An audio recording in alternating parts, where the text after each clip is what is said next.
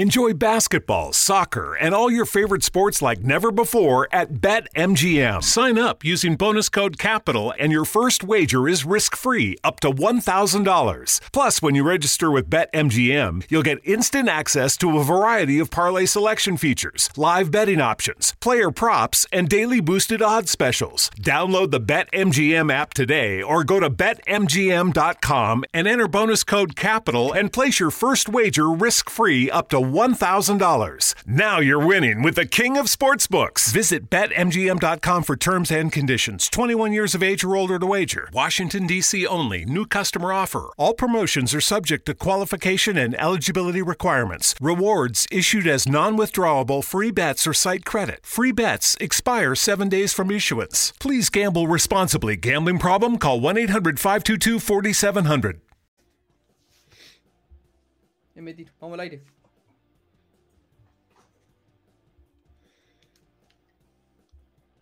Hola, ¿cómo están? Bienvenidos a un nuevo capítulo más este día jueves. En esta oportunidad vamos a hablar sobre la primera compra de propiedad. Les doy la bienvenida a esta transmisión conjunta entre el profesor Álvaro López del canal Bratia y su servidor acá, Cristóbal López, de Mi Primer Container. ¿Cómo estás Álvaro? Muy bien, tú Cristóbal. Bien, todo súper bien. Súper bien. Oye, se me olvidó poner la musiquita, porque tenemos musiquita acá. Ahí, musiquita de fondo. Ahí para hablar. ¿Qué tal? Oye, también les quiero contar de que ya estamos disponibles en toda la plataforma de podcast. Spotify, Apple Podcast, Google Podcast. Entonces los podemos acompañar.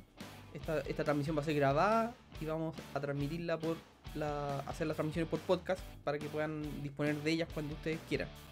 Así pueden acompañarlo, nos podemos acompañar, perdón, en, su trayecto al trabajo, cuando, cuando estén en el auto, caminando, en el metro, la micro, donde sea. Hoy también quiero hacer un saludo muy especial, muy muy especial, a los nuevos miembros del canal de Video Container, que es a Milo Vázquez y a Starken69 les doy las gracias por, confiar en, esta iniciativa, por ser los nuevos miembros del canal. Agradezco un montón también que en el directo anterior me dieron mi primer super chat. La verdad que estoy súper contento. Y bueno, ¿qué más les puedo contar? Oye, en esta transmisión también quiero dejar, los queremos invitar a todos ustedes para que hagan preguntas ¿ya? Porque esta, esto no es posible hacerlo nosotros sin, la ayuda de usted. Es súper importante que nos alimentemos, nos retroalimentemos de preguntas eh, de ustedes para que nosotros podamos contestarles a medida que se va desarrollando el programa. ¿Ya? Bueno, profesor, ¿qué nos trae para hoy día? Y, y añadiendo lo que dice Cristóbal, responder por favor la encuesta que está en el canal de Cristóbal, porque estos programas en verdad los los hacen ustedes eh, con las respuestas de la encuesta. Ya está habilitada la encuesta para el próximo día jueves. Bueno, ¿qué es lo que vamos a hablar hoy día? De cómo comprar la primera propiedad. Cómo perder ese miedo a comprar esa primera propiedad cuando estamos partiendo y queremos invertir, que todos probablemente tuvimos en algún momento ese miedo. Eh, yo ya tengo varios departamentos, Cristóbal también, pero obviamente ese miedo inicial en la primera compra siempre existe después se va pasando, después uno se acostumbra con, todo tipo de cosas. Cuando ya lo hiciste una vez o dos veces, ya listo, ya los procesos se conocen y hay una fase, normal en el proceso. Pero ese primer paso es muchas veces difícil. Entonces, esta sesión vamos a conversar sobre, en primer lugar, cómo perder los miedos a, a, las compras de propiedades y después vamos a conversar sobre los tipos de negocios inmobiliarios que hay para que las personas que están y que quieren empezar en este, en este rubro, conozcan las distintas alternativas que pueden existir. Vamos a hablar de propiedades, de compra de propiedades nuevas, propiedades usadas, flipping, eh, house hacking y una serie de otras cosas que son bien interesantes respecto a este rubro. Entonces, partamos por lo, por lo primero, Cristóbal. Y esta es la pregunta que yo te quería hacer a ti. Dentro de los miedos que existen, hay un miedo que es aquí seleccionamos varios miedos, pero hay uno que es particular. El miedo a que no se arriende. muchas veces compramos una propiedad o queremos comprar esa propiedad y decimos, bueno, ¿y qué pasa si no se arrienda? Voy a tener yo que estar pagando el, crédito, eh, voy a estar pagando los gastos comunes, los costos operacionales, etcétera. Y a veces uno se frena por ese miedo. En tu experiencia, Cristóbal, ¿cómo este miedo se puede superar? ¿Qué piensas tú de este miedo? Bueno, para, para introducir un poco cómo fue mi, mi experiencia, porque la verdad que yo la primera propiedad que compré no, fue pensando en, en, arrendarla ni hacer negocio. Yo, yo estaba. Yo en ese entonces pensaba en tener un trabajo toda la vida prácticamente, vivir cerca del trabajo y estar contento y gastar la menor cantidad de tiempo posible eh, en los trayectos. Ese era mi, mi, objetivo. Y claro, entre medio nacieron, me, nacieron hartos miedos, no, tal vez no con el tema del, del arriendo, porque claro, como no quería arrendarlo, sino que quería vivir en esa propiedad. Pero sí me nació el miedo de, por ejemplo, de que la cuota fuera muy alta, por ejemplo. Ese fue como el primer miedo. Pero claro, una vez de que, de que ya como que estaba un poco metido en el ruedo, eh, lógicamente te, nace un poco el, el, miedo porque, porque ya la segunda propiedad que compré la compré con esa intención. Y claro, estaba, estaba con todo el miedo de que cuánto tiempo va a pasar a que nos arriende. Eh, ¿Cuánto tendremos que esperar? ¿Cuántos dividendos tendré que pagar antes de que se arriende? Y la verdad que sabes que eh, hay, una, hay una receta para eliminar ese miedo súper rápido. Y uno no, se da ni cuenta, no se da ni cuenta, porque al principio uno, uno desconoce, no sabe para, dónde tocar, dónde ir, cómo llamar, no, no sabe nada.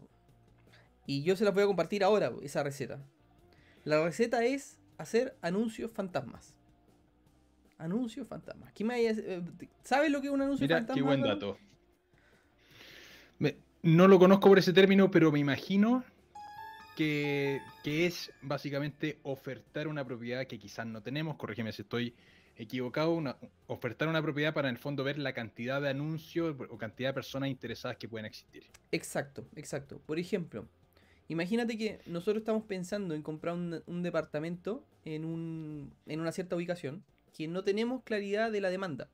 Y la el primer miedo que se nos viene de, por esa demanda, porque no sabemos qué, va a pasar, es si se va a arrendar o no. Y claro, imagínate, no sé, en algún barrio en particular, en Cerrillo, por ejemplo. En Santiago, que es un, un barrio un barrio que está muy popular ahora para inversiones y no sabemos si tiene la demanda suficiente para poder arrendarlo, podríamos crear anuncios falsos con fotos de algún portal, de tal manera de que los vamos publicando y esperamos a que nos llamen.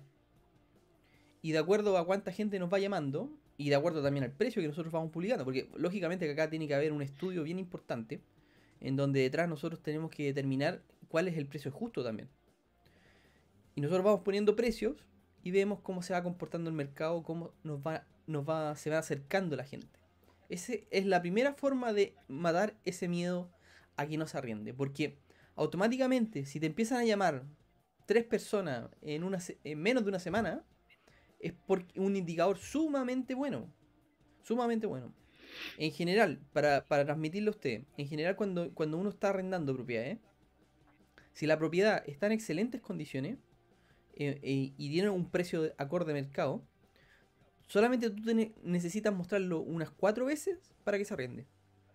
Es así. Cuatro veces. Entonces, e, esas cuatro veces va a depender mucho de cómo generas esas cuatro veces. ¿Cómo las generas? Mientras más rápido las generes, más posibilidades va a tener para que se arriende más rápido. Porque, mira, me pasó, por ejemplo, una vez que mm, se lo delegué a una corredora de. Y me imagino que muchos en el canal saben que no me gusta mucho trabajar con corredoras. No porque las corredoras sean malas, sino que no trabajan al ritmo que yo necesito. Y en general no, no son lo suficientemente veloz para lo que yo necesito. Entonces, las corredoras, ¿qué pasaba? No me traían gente. Entonces, como no me traían gente, ¿qué, qué hago yo si no me traen gente? No se me arrienda. Entonces no podía esperar a que la corredora me trajera a la gente. Pues. Entonces, lógicamente yo quiero que me traiga esas cuatro personas. tengo retorno, Álvaro. Yo te escucho bien. ¿Sí? Sí, perfecto. Ya, y, la idea es que me traiga esas cuatro personas la corredora bien rápido para que eh, no tenga ese problema y, y se pueda arrendar eh, lo más rápido posible. ¿Ya? Pero si no se puede hacer con la corredora, mm, o sea, primero testear a, la- a los corredores. Testear a un corredor, incluso contarle a algún corredor. Tú podrías contarle que tenía una propiedad a un corredor X. Que ten- mira, que tengo una propiedad en tal parte, me podéis traer gente. Y puede que un fra- eh, Tú decir un, fan- un, un anuncio fantasma, ni siquiera le tenéis que contar al corredor que el, el departamento existe. Y si y tú te vas a dar cuenta si el corredor te trae o no te trae gente. Ahí vaya a cachar realmente qué tan rápido se mueve el corredor también. Ese es un dato bien muy bueno Mira, qué buen. para eliminar todos ese, esos estoy- miedos. Para eliminar todos esos miedos. Porque yo te yo estoy seguro que acá la, la gente que están, los chicos que están recién empezando, chicos que están recién saliendo de la universidad, chicos que están recién eh, ya acumulando un patrimonio importante para poder pagar su primer pie, eh, les deben hacer esta inquietud. ¿Qué pensáis, Álvaro? No, súper buen dato. De hecho, me hubiese encantado tenerlo o saberlo cuando compré el primer departamento. Bueno, yo eh, tengo cuatro, eh, vendí uno, estoy con, con tres porque lo cambié por una parcela. Yo tengo tres departamentos. Pero. Álvaro, el, pr- el primero, cuéntanos, ¿qué pasó con ese, con el- Y- qué pasaba por tu cabeza? Quiero contar la experiencia del primero. Cuando Ya. compré el primero, claro, tenía ese susto inicial de qué va a pasar si no se arrienda rápido. Tenía dos meses de gracia en, en- en ese momento. Entonces sentía que tenía dos meses para poder arrendarlo. Pero además de eso, yo me había protegido, entre comillas, financieramente, te- eh, dejándome, en ese momento era un millón de pesos en un fondo de seguridad para los departamentos. Ya, en el fondo, por si me demoraba en, en- en arrendarlo, tener dinero extra que me permitiese cubrir esos meses. Y dije, bueno, el departamento está bien ubicado, era un departamento que estaba en Providencia, ahí en el Ricardo Lyon con Heliodoro Yáñez. Y además de eso dije, lo que quiero arrendar barato, para arrendarlo rápido. Entonces, si bien tenía ese miedo inicial, yo sacrifiqué puntos porcentuales de rentabilidad con tal de tener un poquito más de velocidad en, en- en la renta y lo arrendé, lo compré y lo arrendé a la semana, y incluso antes. Mientras estaba el término de la escritura, ya el departamento estaba prácticamente, prácticamente listo a nombre mío. Pero sí tuve ese miedo inicial y la forma en que, en que yo me protegí fue más bien financiera. Ya fue dejar este, este pequeño monto de, de- de dinero que me barato. diese esa tranquilidad mental. Lo arrendé un 6% más barato que precio de mercado y siempre he tenido esa, es- esa lógica que no necesariamente es la correcta. Eh, probablemente es súper cuestionable lo que, lo que yo voy a plantear acá, pero siempre he tenido el pensamiento de que si se arrienda un poquito más barato lo que es el precio de mercado, el arrendatario va a estar contento por el hecho de que sabe de que está arrendando más barato, que está pagando barato por ese, por ese departamento y no lo va a querer dejar. Una de las cosas que a mi juicio muy importante a la hora de, invertir en bienes raíces en el negocio clásico de, de renta inmobiliaria es que el departamento no tenga vacancia. Y la forma en que yo intuyo en que no va a tener vacancia en que, es que esté por debajo del precio de mercado. Puede que, estoy, que esté absolutamente equivocado. ¿Ya? Déjenme en los comentarios qué piensas. ¿Estoy equivocado o no estoy equivocado? Puede ser que esté súper equivocado y que perdido un montón de plata a lo largo de los años. Pero lo que me ha pasado es que los arrendatarios que he tenido han durado mucho. Ese primer departamento lo compré en el 2014. Dos dormitorios, dos baños. Ha tenido dos personas. En estos prácticamente ocho años han habido dos personas en ese departamento. Y la persona que está quiere seguir mucho rato más. Entonces, hay otra, hay otra cosa que juega mucho en el tema de la vacancia, porque es un es uno de los grandes dolores de cabeza que uno tiene cuando, cuando te llama el arrendatario y te dice, oye, ¿sabes que te voy a entregar el departamento? Y claro, y vuelve ese de nuevo ese fantasma del miedo. Ese fantasma que no, nos, ha- no, nos persigue. Que claro, que hay que tratar de matarlo rápido. Y a mí me pasó para la pandemia. O sea, estamos hablando en marzo del, del 2020. Yo tenía seis departamentos de huevo. De los que administro. Seis en total. Y fue una locura. Y hubo uno que eh, me tuve que dejar los pantalones. Así. Porque claro, durante la pandemia fue Eh, súper complicado. ¿qué significa? ¿Podemos explicitar qué significa bajarse los pantalones? No, tuve que bajarlo mucho el precio. Le tuve que bajar mucho el precio. Y, y claro, por- porque ya lo estaba, se me estaba desocupando mucho tiempo. Y cada día que pasaba que pasara era más días eh, sin poder eh, arrendarlo. Pero claro, la pandemia fue algo exclusivo, sí, fue muy puntual el problema que hubo en la pandemia. Yo creo que es difícil que se vuelva a repetir algo así. Eh, ahora, se me fue, se me está yendo la onda. No sé, te iba a preguntar una cosa. Ya, bueno, sí, sigamos, dale, dale Álvaro. Siguiente miedo, porque este también es una, una de las cosas súper eh, clásicas que surgen. ¿Qué pasa si hay un ocupa? Si la persona que está dentro de la propiedad no me paga. No, ¿Cómo ¿qué es un tú- definamos, definamos un ocupa. Definamos un ocupa. Partamos por eso. ¿Qué, qué, qué un ocupa para ti, Cristóbal? Bueno, lo- el ocupa es la persona que se pasa de listo y te hace un contrato de arriendo, te paga un mes, eh, te paga la garantía y después eh, desaparece. No te paga nunca más. Y, el, y ahí te, te ocupa el departamento, te, nunca más paga las cuentas y te deja con una deuda gigantesca. Esa es una realidad terrible que pasa muy, muy seguido. Pero hay ¿Te ha técnicas. Nunca ha pasado. Nunca ha pasado.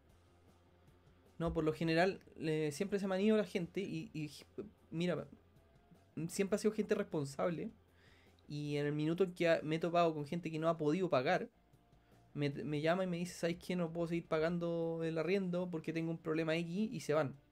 Ni siquiera me dan opciones para nada. así, no, se, llegan y se van. Eso, me ha- eso es lo que me ha pasado. Hasta ahora.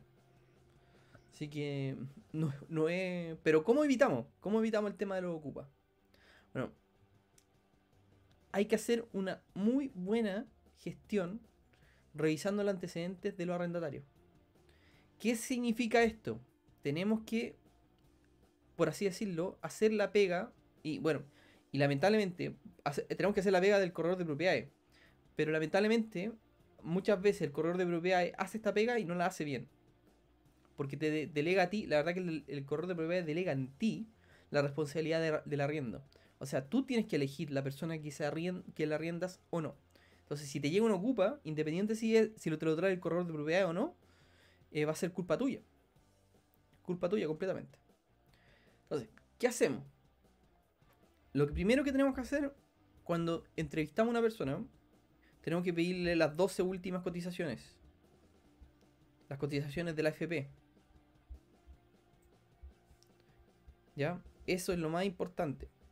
Porque las cotizaciones de la FP va a evidenciar de que es una persona que tiene un trabajo estable. Eso es lo que te va a decir. Y lo otro también, que es súper importante, que revisar que los documentos de las cotizaciones de la FP sean reales, sean completamente reales. Y eso se revisa en la página de la AFP directamente. Los documentos que te van a mandar van a tener un dígito de veri- verificación y te va a decir verificar en tal sitio con este código. O sea, se puede hacer, ¿ya?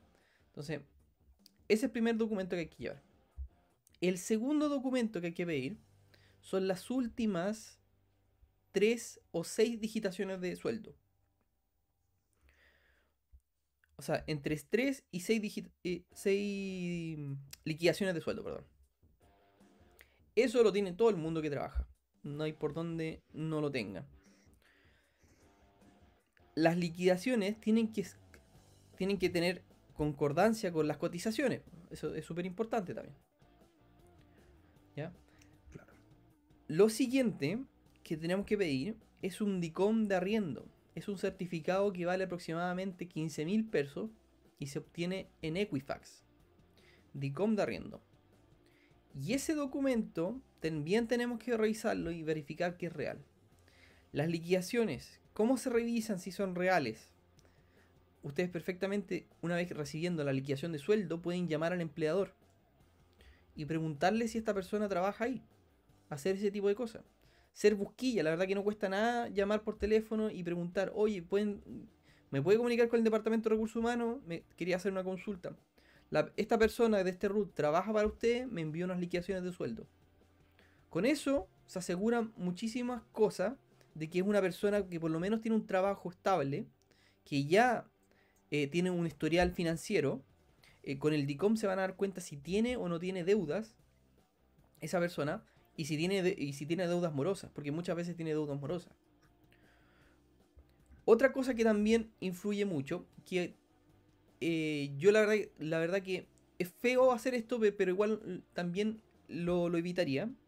Que típico que te dicen que no, sabes que necesita el, el departamento no es para mí, es para mi hermano o, o mi tío o mi tía, pero yo voy a prestar los papeles. Esto es muy usual también, porque Eso me ha pasado. claro. Claro, entonces, sí, pasa mucho, pasa mucho. A no ser que sean estudiantes. Porque claro, los estudiantes, ¿qué pasa? Te dicen, yo no tengo papeles para poder presentarte, pero, pero ¿quién tiene papeles? Los tiene mi papá, los tiene mi mamá, los tiene mi tía. Entonces, ahí eh, tienen un respaldo. En ese caso, yo lo que recomiendo cuando son estudiantes, decir, ya, perfecto, pero también preséntame el certificado de alumno regular. De tal manera que uno verifica de que es estudiante o no. Porque te puede decir que es estudiante. Una vez me pasó, para, como- para contarle. Me pasó que un chico me dijo que era estudiante y le pedí el certificado de alumno regular y me mandó un certificado falso. Tal vez él tenía Era todas las de la Universidad Mayor ese. tal, tal vez, tal vez era, tenía todas las intenciones de arrendar, tenía el dinero, pero claro, si te miente con una cosa así, inmediatamente lo descarto.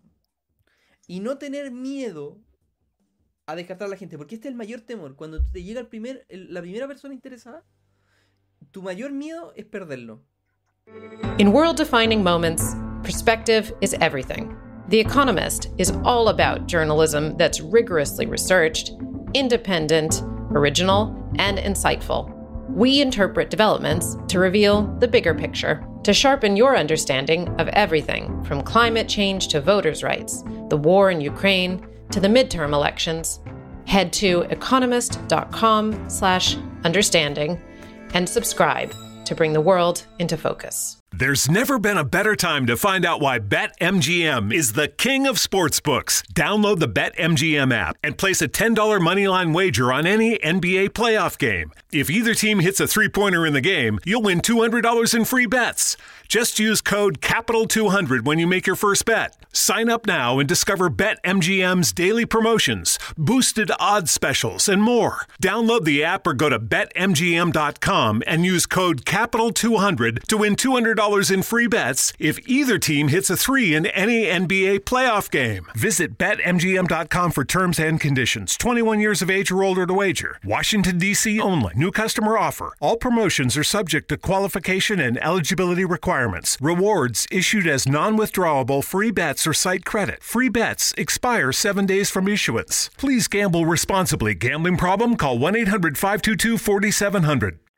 Y esto es súper feo Claro, porque, sí, porque me claro, voy a demorar en arrendarlo. Claro, claro. O sea, se me va a ir el primer interesado. No, y si, y si no, no lo puedo arrendar después, no tener miedo a descartar au- automáticamente ese arrendatario que te está, te está pidiendo la, la propiedad. No tener miedo. Ahora, ojo, no piensen de que porque están trabajando con un corredor de propiedades, los ocupas no van a llegar. No piensen eso, porque van a llegar igual.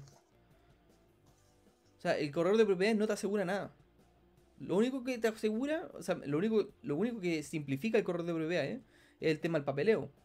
Pero bueno, ya, usted me imagino que la gente que, está suscrita al canal ya ha visto todos los, los videos que tengo de, de propiedades. Enseño todo, hasta hacer los contratos de arriendo.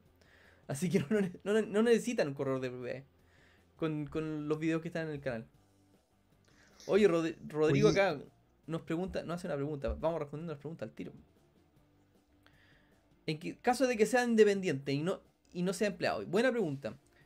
Eh, mira, Esa cuando, pregunta a hacer también. Cuando pasa y si es eso, emprendedor también. cuando pasa eso, el- yo lo que recomiendo es pedir la carpeta tributaria de la persona. Porque generalmente, mira, lo- hay personas que dan boleta. Y se entiende. Por ejemplo, un médico, por ejemplo, te va a dar boleta. Te va a dar boleta y no te va, no, no va a tener liquidaciones de sueldo. Bueno, que te mande la carpeta tributaria, po, con la carpeta de las boletas que ha emitido. Y con eso tú puedes verificar cuál es su renta. Cuando son emprendedores, acá se complica un poco la situación porque tú tienes que revisar car- la carpeta tributaria de la empresa. Y tienes que revisar los IVA de la empresa. Entonces va más, más, a criterio tuyo. Yo la verdad que hay que tratar de evitar un poco eh, es complejo evaluar a un emprendedor si califica o no califica. Es bien complejo. Porque no tienes ninguna certeza de que el emprendedor tenga una empresa rentable. Porque es muy fácil decir, mostrar IVA que de una empresa, pero puede que la empresa no sea tan rentable. Yo creo que lo mejor que uno puede evidenciar es a través de las liquidaciones de sueldo y las cotizaciones de la FP. Porque por muy emprendedor que sea, ese emprendedor se puede contratar por su empresa. Y es lo más fácil. Así puede evidenciar de que tiene un trabajo y que se puede pagar sus cotizaciones. ¿Qué mejor, qué mejor antecedente que se pueda pagar sus cotizaciones para un emprendedor? De hecho, Ese, ese antecedente es clave porque, o sea, que un emprendedor se pueda, se pueda contratar significa y se esté pagando sus cotizaciones, significa que los flujos de ese negocio le dan para poder pagar los 200, 300 mil pesos que tiene que estar pagando, 150, vean, independiente del sueldo que se ponga, y que los flujos van a dar para que se pueda pagar las imposiciones. Por lo tanto, un negocio que tiene cierta, cierta estabilidad. Entonces, es un súper buen dato eso a la hora de, de, evaluar un emprendedor.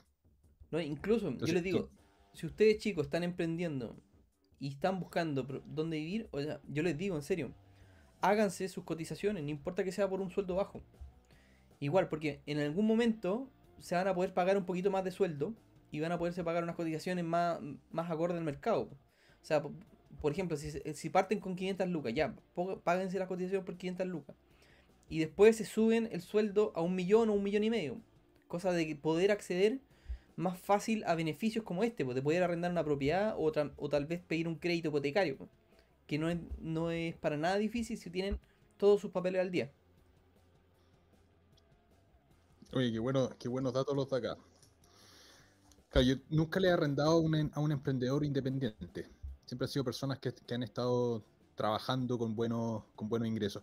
En ese sentido, Cristóbal, ¿hay algún sesgo? Porque hay muchos mitos, que, no sé si mito es la palabra correcta, pero muchas opiniones respecto a, por ejemplo, solo arrendarle mujeres, solo arrendarle hombres, personas de qué edad, está el mito de que, qué sé yo, estudiante universitario te destruye el departamento con todos los carretes que hace.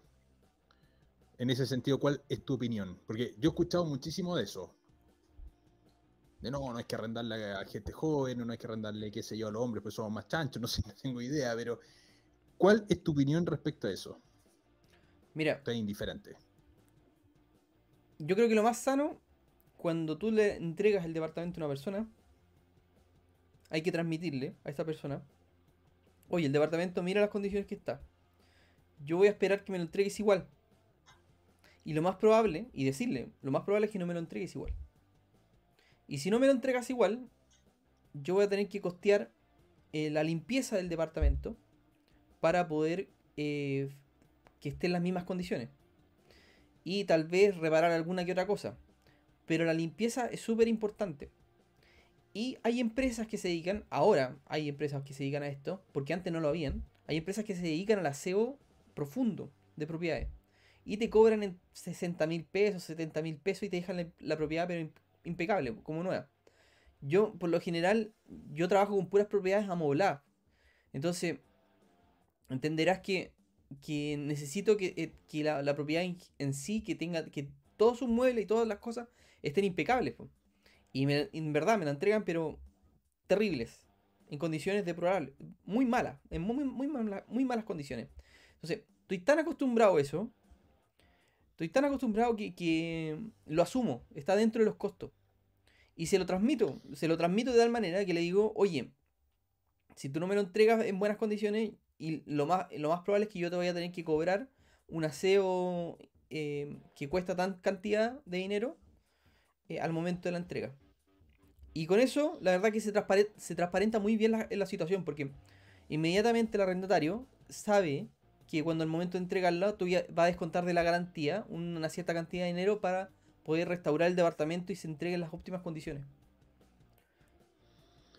En ese sentido, pues, lo tradicional es pedir un mes de gracia.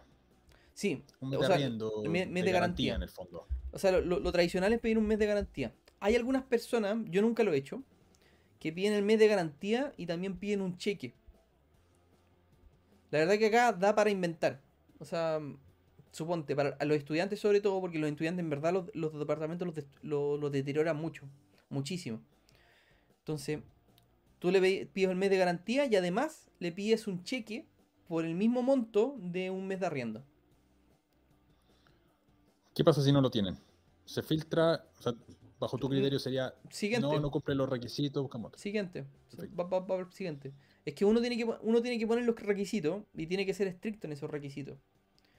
A no ser Sí. que eh, lo invada el miedo, porque, porque lógicamente te puede invadir un miedo que no se va a arrendar, que va a pasar esto, que esto otro, otro. Mientras más requisitos uno, po- uno ponga, también es más probable que se vaya. Pero por ejemplo, ahora, el mercado inmobiliario, en la situación en que está con los estudiantes, eh, los estudiantes son tan dispuestos a todo.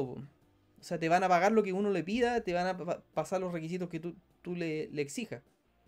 Porque no hay departamentos para estudiantes, eh, por lo general. No hay departamentos para estudiantes. Está súper complicado el mercado inmobiliario. Perfecto. Oye, yo voy mostrando algunas preguntas que hay acá. Voy a responder todas. la- la- Las voy a ir mostrando no en el orden en que están apareciendo, porque hay algunas que se van a responder más adelante, a lo largo de la presentación. Pero las, más atingentes, lo que estamos hablando, lo, vamos a ir poniendo. Por ejemplo, Celia pregunta: ¿Puedo pedir un crédito hipotecario como empresa SPA? Sí, sí se puede pedir un crédito hipotecario como una empresa. Lo que sí te van a pedir muchos requisitos. Y eso lo tienes que hablar directamente con tu, con tu ejecutivo de cuenta. Por lo general van a pedir una solvencia económica en la empresa que tenga mucha facturación. De tal manera que pueda, sea capaz de solventar una- un crédito de esa envergadura. Pero, como te digo, todo va a depender de cada situación. Va a depender del departamento que estás comprando. Va a depender de de- del momento, si es nuevo, si es usado. Por eso lo mejor que, ha- que puedes hacer es hablar con tu ejecutivo de cuenta directamente. Y, ay, y ojo, Perfecto, no porque te diga no el ejecutivo de cuenta, eh, te vaya te vaya a ir resignado con, el, con, con la cabeza entre las piernas. No.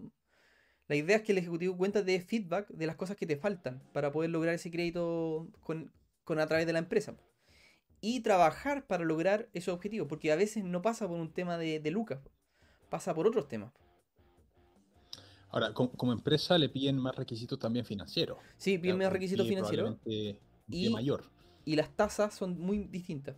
No dan las mismas tasas a empresas que a personas. En ese sentido, creo que es mucho mejor, en mi opinión, dárselo, o sea, tomar los créditos como persona natural que como empresa. Eh, Por lo menos los primeros. siendo más rentable. Sí, los, primeros sí. siendo- Pero desp- después Oye. del segundo ya se complica la cosa. Don Carlos, el gran Carlos Flores, pregunta: si alguien llega a la ciudad por un nuevo trabajo, ¿qué tiene? ¿Cómo se analiza para arrendarle? Si alguien llega. O sea, Imaginemos una persona que está en Concepción ¿ya? y está llegando a Santiago por un trabajo y no tiene antigüedad laboral en este trabajo. Entonces, obviamente no tiene las, la- no tiene liquidaciones, etcétera, y tiene, necesita una propiedad. Y esto es un caso bien común de personas Sí, que es un caso bien común. Me ha pasado. Me ha pasado. a X ciudad. Entonces, ¿cómo se analiza esta persona? Ya, mira. Yo lo que he hecho. Primero evalúo. Me pasó, por ejemplo. Les voy a contar toda la historia. Me pasó con una chica que era venezolana. Y la chica recién había tenido. Le habían validado el título. El título universitario. Eh, ella es médico. Ya había encontrado su primer trabajo como médico en Chile. Y antes trabajaba en puros call center porque no ah, tenía su título validado. Una vez que validó su título, había podido entrar a trabajar en hospital. Y era la primera vez que entraba a trabajar en hospital. ¿Y qué es, lo que yo, qué es lo que yo le pedí a esta chica? Primero le pedí su contrato de trabajo o una carta de oferta de su, de su trabajo que, que recién estaba obteniendo, porque venía recién llegando a la ciudad. También le pedí, eh, llamé por teléfono para preguntar al, al hospital donde ella está trabajando. Llamé para preguntar, oye, quería preguntarte los antecedentes de esta chica. Esta chica me está contando estas cosas porque me quiere arrendar la propiedad. Quería saber si esto es real, si es verdad, si, si no es verdad. Y claro, y todo calzó de acuerdo al discurso que ella me contaba. Yo en ningún momento le pedí el número de teléfono de donde trabajaba, no. Ella me dijo, trabajo en tal parte, y yo me metí a Google, busqué eh, departamento de recursos humanos, hospital tanto, número de teléfono, agarré el teléfono y llamé. Eso fue lo que hice. No esperé que me llamen para pasar un número de teléfono. También ella me entregó antecedentes importantes, por ejemplo, su certificado de título me envió. También me pasó copia de su residencia definitiva. Me pasó incluso la credencial del trabajo. Para eh, me, man- me mandó una, copia de la credencial. Para evidenciar que estaba trabajando donde estaba trabajando, porque había llegado, recién llegado. Todos esos antecedentes son súper importantes y ayudan a tomar muchas mejores decisiones al momento de seleccionar a una persona que no está con un trabajo. Sobre todo los extranjeros, que es súper complicado hablar a un extranjero cuando está recién llegado. Y puede que tenga todos los, todos los, recursos para poder arrendar una propiedad. Yo después de estas palabras estoy decidiendo que le voy a pedir a Cristóbal que administre mi departamento. Porque, porque eso es hacer, es hacer la pega al final, como se dice. Es fiscalizar y obviamente los corredores no necesariamente tienen ese, gas, ese grado de pulcritud a la hora de ir de, de hacer estas cosas. Porque ¿cuál, ¿cuál es el incentivo del corredor? Al final del día el incentivo del corredor es llevarse la comisión y cerrar el negocio lo más rápidamente posible. No necesariamente está velando por el interés del dueño del departamento. Existe ese- esa protección del interés, pero eh, cuando está la comisión de por medio contra la transacción, es donde el incentivo a veces choca. Y hay muchos corredores que te empujan a cerrar, a cerrar el negocio. Y piensen que cuando tienen un departamento es una inversión grande, o sea, una propiedad es una inversión, muchas veces la principal inversión que tiene una persona. Y todo ese, ese capital que están poniendo no lo pueden entregar a cualquier persona.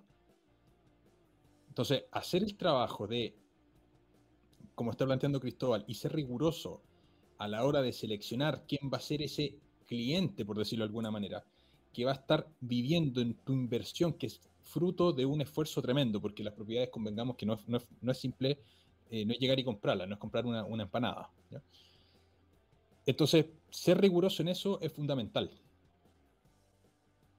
Y aquí yo estoy tomando harta nota de lo que está diciendo Cristóbal, porque un cuñado mío en este momento está arrendando un departamento. Me imagino que está viendo el video. Eh, debería. Debería. Don Andrés, uno de los mejores jugadores de póker de Chile, por si a alguien le interesa, en el futuro haremos, lo invitaremos a conversar de esto. Eh, Dice, le bajé el arrendo a un inquilino por la pandemia y ahora no quiere volver al precio anterior, porque están construyendo un edificio enfrente. ¿Qué recomiendan? ¿Le podéis pedir el, el departamento? Es una opción. Claro. Cort- y fome. Sí, le podéis pedir el departamento porque. mm, Mira, para ser súper honesto, el, mercado inmobiliario está súper competitivo. Yo me metí al. O sea, quiero que se metan al portal inmobiliario o a. mm, ¿Cómo se llama este? TokTok. Métanse ahí. Y busquen propiedades, por favor. Busquen en su zona. Se van a dar cuenta que no hay. O hay muy pocas. Y las que hay están carísimas. Están carísimas. Entonces, lógicamente, eh, cuando a ti te plantean una situación así, em, el riesgo de irte a otra propiedad, a otro lugar, em, sale mucho más caro. Y a mí me pasó, por ejemplo, acá, acá me subieron arriendo, y me lo subieron mucho más que el IPC. Entonces, ¿qué, qué voy a decir yo? No me quiero ir a otro lado, me, me da una pereza enorme tener que agarrar mis cosas, guardarlas, buscar otro lugar, cambiarme, pasar por todo ese estrés. No, pero ya bueno, le dije ya. Te, te pago la diferencia. Ya será. Y se acabó el problema. Y ahora, el, el arrendatario es el que pone lo- los términos. O sea, no, no es que, que el inquilino te diga, no, no te quiero volver a pagar. No, pues tú tenés que decirle. Te subo el arriendo y si no te gusta, pucha, qué pena. Voy, voy a tener que pedirte que te vayas. po. Es cu- suena Claro, cruel. es- Suena cruel, pero, pero eh, es así, po, porque lógicamente eh, a ti te subieron el, dividendo por, por la OF, tú tenés que traspasarle ese costo al arrendatario. Es, es lamentable, pero, pero, pero es así. O sea, yo tengo, yo tengo dos departamentos que lo estoy arrendando a Gambiña, que lo estoy arrendando mensuales. Y no los tengo con Airbnb. Y me resulta, me pasa eso que tuve que llamarlas, las chicas, les dije, oye, ¿sabéis qué? Eh, me subieron el... Me, me está subiendo el dividendo, entonces voy a tener que subirles el arriendo. Y no se hicieron ningún problema. O sea, entendieron la Ahora, situación. es, e- e- ese punto, ¿cómo choca con el contrato? Porque el- los contratos de arriendo te dicen, mira, el valor de la propiedad es tanto, el valor de arriendo, eh, que es que, o sea, recomendación para todos, hagan los arriendos en unidades de fomento. O sea, yo por lo menos entiendo que tiene que ser fundamental que el arriendo sea en A unidades mí no, a mí no me gusta eso. No me gusta hacer los lo arriendo en, en UF. No, lo encuentro como muy, muy terrateniente. Pero sí hay que poner sí. una cláusula.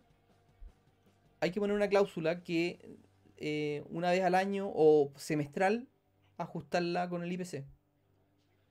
Ah, pero eso al final termina siendo lo mismo que, Termina- establecerlo en UEFA al final. sin- sin- Técnicamente, se- Técnicamente lo mismo. termina si- siendo lo mismo, pero una, una vez al mes, o sea, perdón, un, cada seis meses o una vez al año, tú le mandáis un correíto estimado, ¿sabe qué? El arriendo subió a tanto de acuerdo al contrato. Y se arregla el problema. Claro, ahora, eso, si el contrato dice eh, a fin de año se reajusta, teóricamente, y tú lo tienes en arriendo en pesos, no lo puedes subir antes, teóricamente. Porque estás chocando No, con no, el contrato. no el lo puedes subir decir, antes. No, no lo puedes subir antes. claro. Entonces, ¿cómo nos protegemos de eso? Alternativa 1, arrendarlo en unidades de fomento. Alternativa 2, los reajustes no hacerlos cada, cada año, sino que hacer- hacerlos, por ejemplo, de manera semestral Claro, o trimestral. así mismo. Aquí, pero, Claro. por ejemplo, nos, nos llega una pregunta que tiene relación. Dice, ¿cómo se ajusta el valor UF o IPC? Mira, lo que pasa es que se, se pone, como dijo Álvaro, se puede hacer un contrato en UF. No, no hay problema con eso. Se puede hacer. Pero ahí eh, lo usual, lo usual, lo tradicional es que se ponga en pesos y se reajuste con el. IPC. Con el IPC. Entonces tú le pones un reajuste anual por el IPC. Eso es lo usual. Ahora, si tú le pones el, el contrato en UF, no hay reajuste, pues, no existe el reajuste. Hasta ahí No, llegamos. porque, el- porque todos los meses te van pagando Claro, te van- las, te pagando lo que inventar, las corresponde. 15 UF que, que, que corresponde. Oye, Du pregunta, mis padres comenzaron, o comenta, pagando 450 hace un año y la semana pasada le avisaron que ahora les cobrarían 630 a partir de junio. Ellos viven en Buin. Es real eso, Bueno, completamente real. claro, ahora, ese es, ahí no está la inflación, eso es mucho más de la inflación. Eso es mucho más de la inflación. Por- Porque o sea, están, reajustando. esos Lo, que- lo, que, lo que están haciendo ahí, están ajustando el, pre- el precio a valor de mercado. a precio de mercado. Eso es lo que están haciendo. Claro, ahora Por- eso, te- eso, tend- eso no puede llegar y ser así nomás, eso tiene que ser cuando se cumpla el contrato, será un contrato Claro. anual. Justamente, se tiene Ahí que terminar el contrato. Se tiene que terminar el contrato y se puede- tiene que hacer un contrato nuevo, con un nuevo precio. con un nuevo precio. Eso, eso es lo que se Pero hace. Pero Pero así está- como, mira, te- Pero dale, es dale. completamente legal. O sea, no, no hay nada ilegal ahí en esa, en esa, esa actuar. Claro, lo que, lo que no puede ser es que en la mitad del contrato ya se está arrendando en 450 y diga, oye, mira, ahora te lo paso a arrendar en 630 sin que el contrato haya terminado. No, tiene que Claro. terminar el contrato. Tiene que terminar el Y contrato. en esa línea, ¿contrato indefinido o contrato anual? Prorrogable. Es com- desde el punto de vista del del arrendador es mejor anual. Del arrendatario eh, es mejor indefinido. ¿Por qué razón? Porque resulta que la- en caso de que sea indefinido, se puede terminar en cualquier momento el contrato. In world defining moments, perspective is everything. The Economist is all about journalism that's rigorously researched, independent, original, and insightful. We interpret developments to reveal the bigger picture, to sharpen your understanding of everything from climate change to voters' rights, the war in Ukraine, to the midterm elections. Head to economist.com/understanding and subscribe to bring the world into focus. En un mundo donde extraterrestres acechan a los humanos, dos soldados deben esconderse para sobrevivir sin su Old Spice. ¡Cállate! ¡Cállate! Hombre, hueles re feo. ¿Que no te pusiste el nuevo Old Spice Dry Spray con frescura de larga duración? ¡Cállate! ¡Nos van a oír! No puedo. ¡Apestas! ¡Te dije! ¡Se me olvidó el Old Spice! ¿Se entiende? Porque claro, pues, eh, claro. pero si tú hacías un contrato anual, tu salida es a fin de año. Esa es la salida. Aunque, ojo, que siempre los contratos tienen salidas. Tienen cláusulas de salida.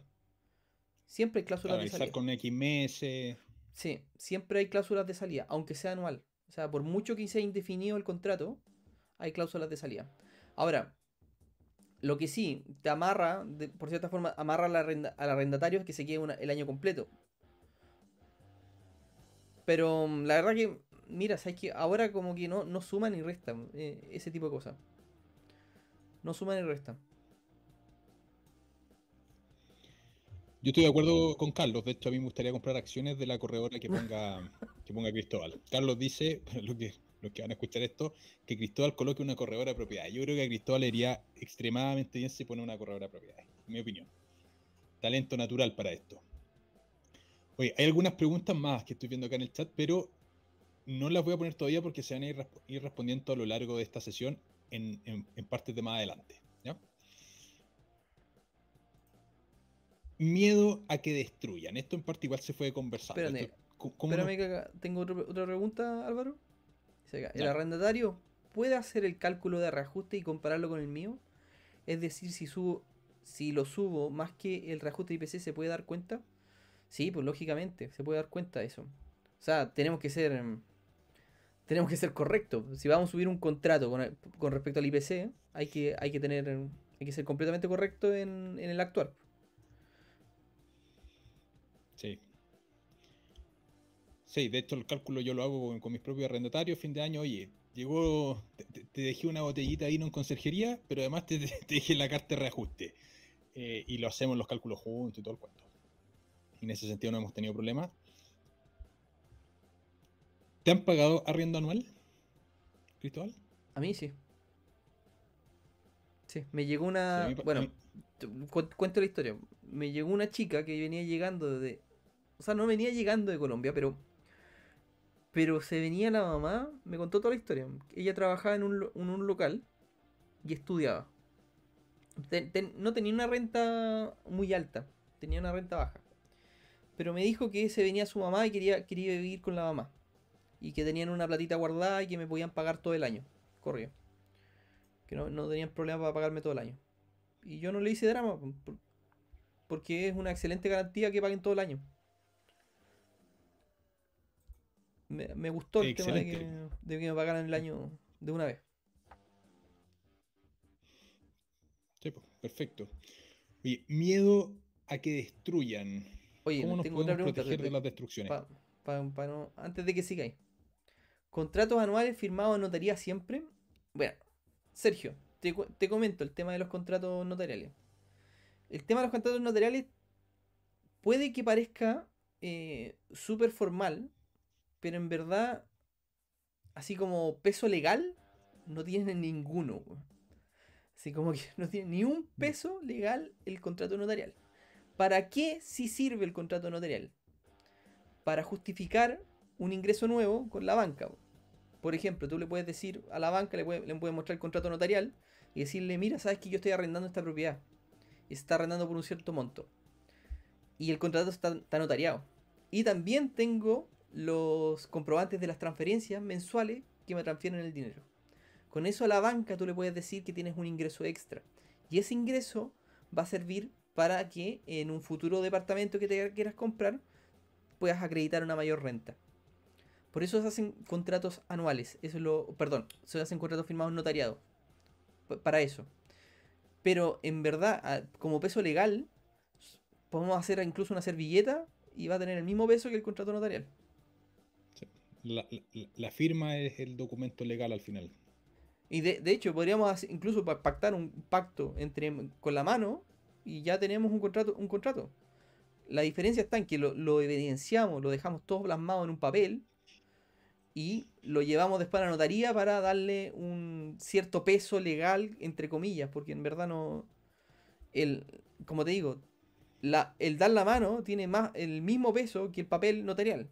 Tiene el mismo peso. La diferencia está en cómo tú evi- evidencias qué peso, qué peso tiene en evidenciar que ese, que ese trato, que ese acuerdo existe. Porque se puede hacer a través de un correo electrónico. Hay muchas formas de hacerlo, en verdad. Hay muchas formas. Perfecto. Oye, aquí Duplan te dice, yo quiero com- em- comenzar a comprar propiedad en Chile, vivo en, en Gringolandia y me da pavor cómo manejar los daños a la propiedad. Entonces, ¿cómo manejamos los daños a la, a la propiedad? Pues siempre, hay- siempre están, siempre pueden existir daños. Sí, siempre existe.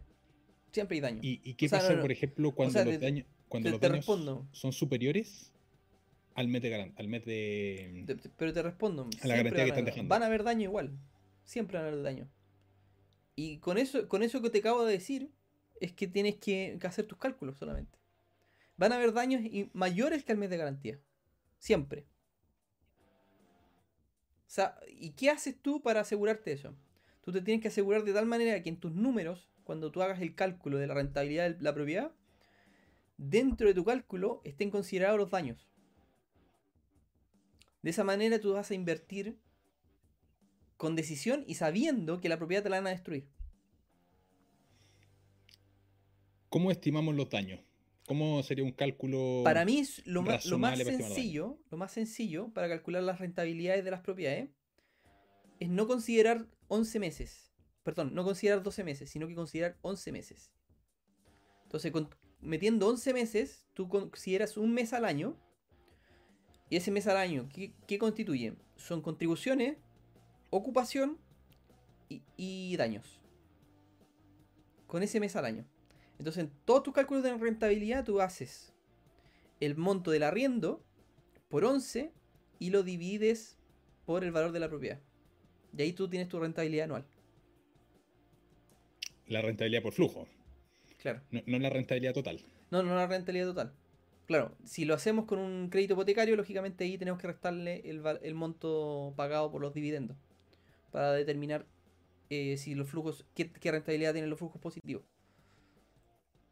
Claro, ahí podríamos consi- considerar la amortización del Pero capital también, pero eso ya es una, Claro, una pero ¿para qué más- tanto? Más larga. ¿Para qué tanto? Exactamente, ¿para qué tanto? ¿Para qué tanto? Por 11 dividido el monto del valor de la propiedad. Claro, ahora, ¿qué pasa cuando, o sea, cómo, cómo a priori consideramos eh, los daños? Porque en el fondo, tú estás en Estados Unidos, quiere comprar Claro. la- la- el departamento, qué sé yo, Ñuñoa, por, por invertir algo. ¿Cómo ella estima cuánto es el valor del daño? Porque, el- porque en general la garantía es un mes de arriendo. ¿Por qué Si el departamento se va a mujer- arrendar en 400 mil, o no sé, pues, no hombre, no sé tú si eres hombre o mujer, no tengo idea. Pero, pero supongamos que el arriendo es 400 mil, la garantía va a ser 400 mil. Claro, 400 Entonces, ¿cómo, ¿cómo calculamos? Porque decimos, bueno, a priori los daños van a ser o pueden que sean superiores a los 400 mil. Entonces, ¿cómo podemos protegernos? ¿Tenemos que tener algún capital adicional o cobramos de frentón dos meses de garantía? Los daños pueden ser mucho más altos también. Pueden, pu- no, pueden ser más altos. No, y te lo pueden quemar también. pu- Puede, puedes pasar.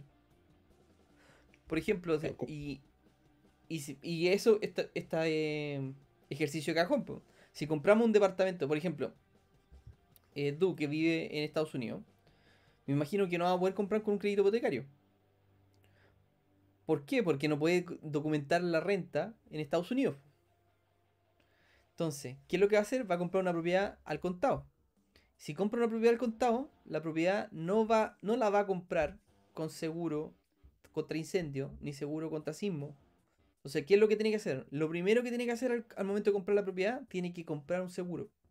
Contratar el seguro. Y un seguro anual, que no sea tan caro, más o menos valen entre 10 y 15 mil pesos los seguros. Y con eso nos resguardamos de que si te queman la propiedad, estamos cubiertos. Ahora, pese a que si te destruyen o no te destruyen la propiedad, sigue siendo buen negocio. O sea, no, no, no hay que detenerse porque, porque te vayan a destruir la propiedad. No, no importa. Pa- son cosas que pasan. Está es dentro del, del juego. O sea, no te puede detener esas cosas. Perfecto. Oye, Sergio nos pregunta. Por allá hay... ¿Ya? Sergio no- nos sigue preguntando. Cristóbal, ¿es buen momento para seguir invirtiendo? ¿Cuál es el mejor indicador para dejar, para dejar de hacerlo? ¿Qué indicador me, dice a mí que hay que dejar de hacerlo? Es la demanda, así de simple. O sea, si yo veo que no hay departamento, porque resulta que están todos arrendados y los precios están estratosféricos, es porque de- debe ser porque hay una buena demanda. Mira, ¿sabes que esa pregunta no va- no depende mucho de si es buen momento para invertir, sino que depende del lugar. Porque, mira, sí o sí, lo queramos o no, van a haber ubicaciones pero excelentes para invertir, siempre. Siempre. O sea, no hay por dónde no sea una buena ubica no encontré una buena ubicación. Lo importante es que encontremos proyectos atractivos, que sean rentables. Porque hay gente, mucha gente que dice, por ejemplo, y voy a poner el caso de mi papá, porque mi papá es el mago para inventar, inventar cosas para invertir que no son rentables. Se quiere comprar un departamento en Las Condes. ¿Y por qué? Porque, no, por, la plusvalía, qué sé yo, me inventa cualquier cosa, pero no me dice ninguna cosa que re- real. No me dicen la palabra mágica, rentabilidad. No hay rentabilidad en departamento de Las Condes, no hay. Solamente se lo quiere comprar porque pa- para decir que tiene un departamento en Las Condes. Para eso se lo quiere, se lo comprar. Entonces, yo te invito, Sergio, a que antes de invertir, no te, no te preguntes si existe, si es buen momento para invertir. Siempre es buen momento para invertir. Siempre. En propiedades, siempre hay buenos momentos para invertir. Siempre. Nunca van a dejar de haber buenos momentos para invertir. Lo importante es buscar el proyecto correcto para mí. Eso es lo complicado de encontrar. Sí, ahí agregar, bueno, contar un poco lo que ha sido mi experiencia, que me ha ido muy bien en, en la parte inmobiliaria en términos de rentabilidad. Eh, es buscar propiedades que estén en comunas que aún no tengan o que estén con un desajuste en los precios respecto a otras comunas. Por ejemplo, para explicarlo en castellano y fácil. El departamento donde yo estoy viviendo es, está en Ciudad Empresarial, en Huechuraba. Cuando lo compré, este departamento, a ver, en términos de ubicación, estoy a 5 minutos en auto de Vitacura. Y el metraje que tiene es de 120 metros. Medí, vi cuánto costaban departamentos del mismo metraje a 5 minutos en auto acá, en, en Vitacura, y costaban prácticamente el doble de lo que costaba esto. Eso no tiene mucha lógica financiera, no puede existir tanta diferencia de precio entre una comuna y otra, tiene que haber un, un- un ajuste en los precios. Eso, eso lo, lo hice también con departamentos que compré en Ñuñoa, que cuando los compré, ahora no necesariamente, no conozco cómo están los precios ahora en Ñuñoa, pero ya subieron harto. Y la razón de compra fue porque había un desajuste en los precios, un desajuste muy grande entre el precio de Providencia, de la parte sur de Providencia, con Ñuñoa, ¿ya? de la parte norte de Ñuñoa, que es donde están colindando. Era una diferencia de también, el precio de Ñuñoa en ese momento era un 50% de lo que era Providencia. Y la verdad es que la demanda te termina arrastrando los precios. Compré y esos precios empezaron a subir de a poquitito. El de acá, el, el donde estoy ahora, vale 70% más de lo que yo pagué eh, seis años después. Porque te va, las comunas más caras te terminan arrastrando los precios. Esa por lo menos ha sido mi experiencia. Entonces, hoy día si yo quisiese comprar departamentos de nuevo, estaría buscando cuáles son, por ejemplo, en el caso de Ñuñoa, cuál es la comuna que está tomando el rebalse de precio. Y probablemente una de las comunas donde yo hoy día estaría mirando, si no, no estoy metido en el, hoy día en el mundo inmobiliario, más allá de que tengo algunas propiedades, pero hoy día estaría mirando Macul. Partiría mirando Macul. ¿Por qué? Bajo la misma lógica. Macul tiene el rebalse, el, el rebalse de precio de Ñuñoa. ¿Se entiende la...? Yo, yo tengo La otra, idea, otra tesis. Yo tengo otra tesis. Ahora, antes que nada, los quiero invitar a que eh, le den like al video. Se agradecería un montón para poder. para que se pueda viralizar más fácil. Y más gente pueda acceder al contenido. Oye, mira, mi otra tesis. Tengo otra tesis que es mucho, más distinta. Porque claro, eso es pensando en que hay una, una oferta prácticamente infinita de departamentos. Yo lo que creo, y lo he vivido, por por eso te transmito esto, que si tú te pones a buscar departamentos, sea donde sea, la comuna que sea, tú vas a encontrar una, una propiedad que tenga una rentabilidad fantástica. Independiente del barrio. Pero tienes que salir a la calle a buscarlo. O sea, si tú, si tú, es- quieres, si tú quieres buscar un departamento en Las Condes que los condes que compraron departamento en las condes sin pensar en buscar, encontrar rentabilidad. Pero si tú lo sales a buscar a la calle, ese departamento o esa casa, si tú te ponías a comparar los valores de mercado, calculáis cuánto te sale la rentabilidad. Y puede que sea una casa, pero que esté completamente destruida. Tú podías encontrar un- una mina de oro si tú sales a buscar. Estoy completamente seguro. No necesitas irte a la comuna de al lado porque no quieres, porque, porque te queda cinco minutos para hacer eso. Lo que sí, ¿es más trabajo? Sí, es más trabajo. ¿Por qué? Porque hay que, ver muchas propiedades. No hay que ver una, hay que ver 30, 40, 50 propiedades antes de tomar la decisión. Y hay que manejar muy bien los terrenos. Muy, muy bien los terrenos. Por ejemplo, si yo voy a comprar propiedades a, qué sé yo, a Las Condes, yo lo más seguro que tenga que estudiar muchísimo sobre Las Condes antes de tomar decisiones y determinar si una casa o una propiedad es barata o cara. Pero si tú me, me dejas a mí en mi zona, que, que es la zona acá de los ponientes y la zona del centro de Viña del Mar, que me la manejo al revés y al derecho, yo tengo claridad exacta de cómo, cuánto son las rentabilidades. Entonces, yo lo que los invito a ustedes, a ustedes que están, que están recién comenzando, búsquense una, un espacio, un lugar donde ustedes quieren ser amos y señores, donde quieran comprar y conozcan de memoria la demanda, los precios y las rentabilidades de esa zona. Ese es mi mensaje. Estoy de, de- estoy de acuerdo, pero ahí creo que hay una diferencia entre en, en escenarios de propiedades nuevas versus propiedades usadas. Porque en los escenarios de propiedad nueva, los precios son más o menos estables a nivel de metro cuadrado. Esa mina de oro, yo creo que no la encontramos en No, no la encontré en propiedades nuevas. propiedad. No, no, no, no. Estoy- siempre- es que yo, yo, no, yo ya no. O sea, de partida, o sea, pa- para, que todos sepan, yo de partida, yo de propiedades nuevas ya no.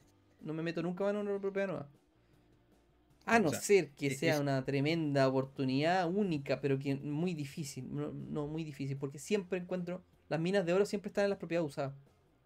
Ahí es donde encontráis yo- realmente las gangas. Encontráis rebajas de 20, 30, 50%. Podía encontrar. Pero hay que salir a la calle. Claro, yo creo que en ese sentido lo, lo- lo que yo contaba de buscar los rebalses de precio es más aplicable a propiedades que son nuevas y buscar las minas de oro más aplicable a las propiedades que son usadas, que son negocios distintos.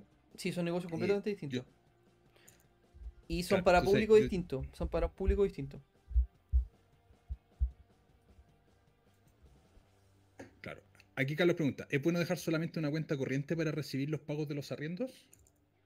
No sé, depe- depende de, tu, de si es cómodo para ti.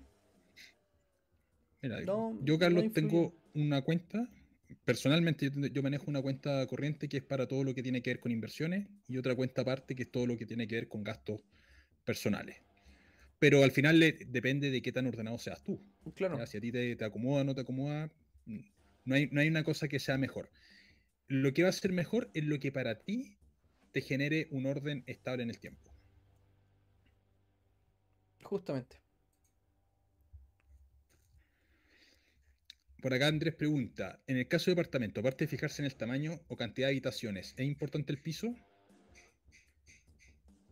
Mira, a ver, mi opinión respecto a esto, que no es bajo ningún punto de vista la, ley universal, pero departamentos que están en el segundo piso, en mi experiencia, no son tan buenas inversiones, pero puedo estar ultra equivocado. Pero al final del día va a depender del precio, o sea, si ese departamento, el segundo piso, voy a inventar, te lo venden a 50 millones de pesos y el departamento, el tercer piso, vale 300 millones de pesos, bueno, es una ganga.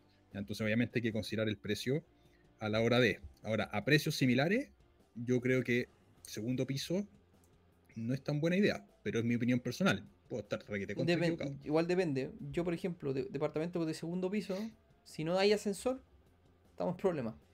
Los de, seg- de segundo piso son los más preciados. el más caro. Entonces, por por Claro. eso depende. Si no hay ascensor. Claro. Si no hay ascensor, el segundo piso es el más caro de todo, de todo el departamento, de todo el edificio. Eh, pero, o sea, yo no le, yo no no le veo nada malo a un, un segundo piso, pero lo que sí un primer piso sí lo veo malo. Pero claro, todo se contrapone con el cálculo de la rentabilidad. O sea, yo creo que hay que analizar esto como un proyecto, más que el piso o no piso. Esta cuestión hay que ver oferta y demanda. Es un caso de rentabilidad. es un negocio.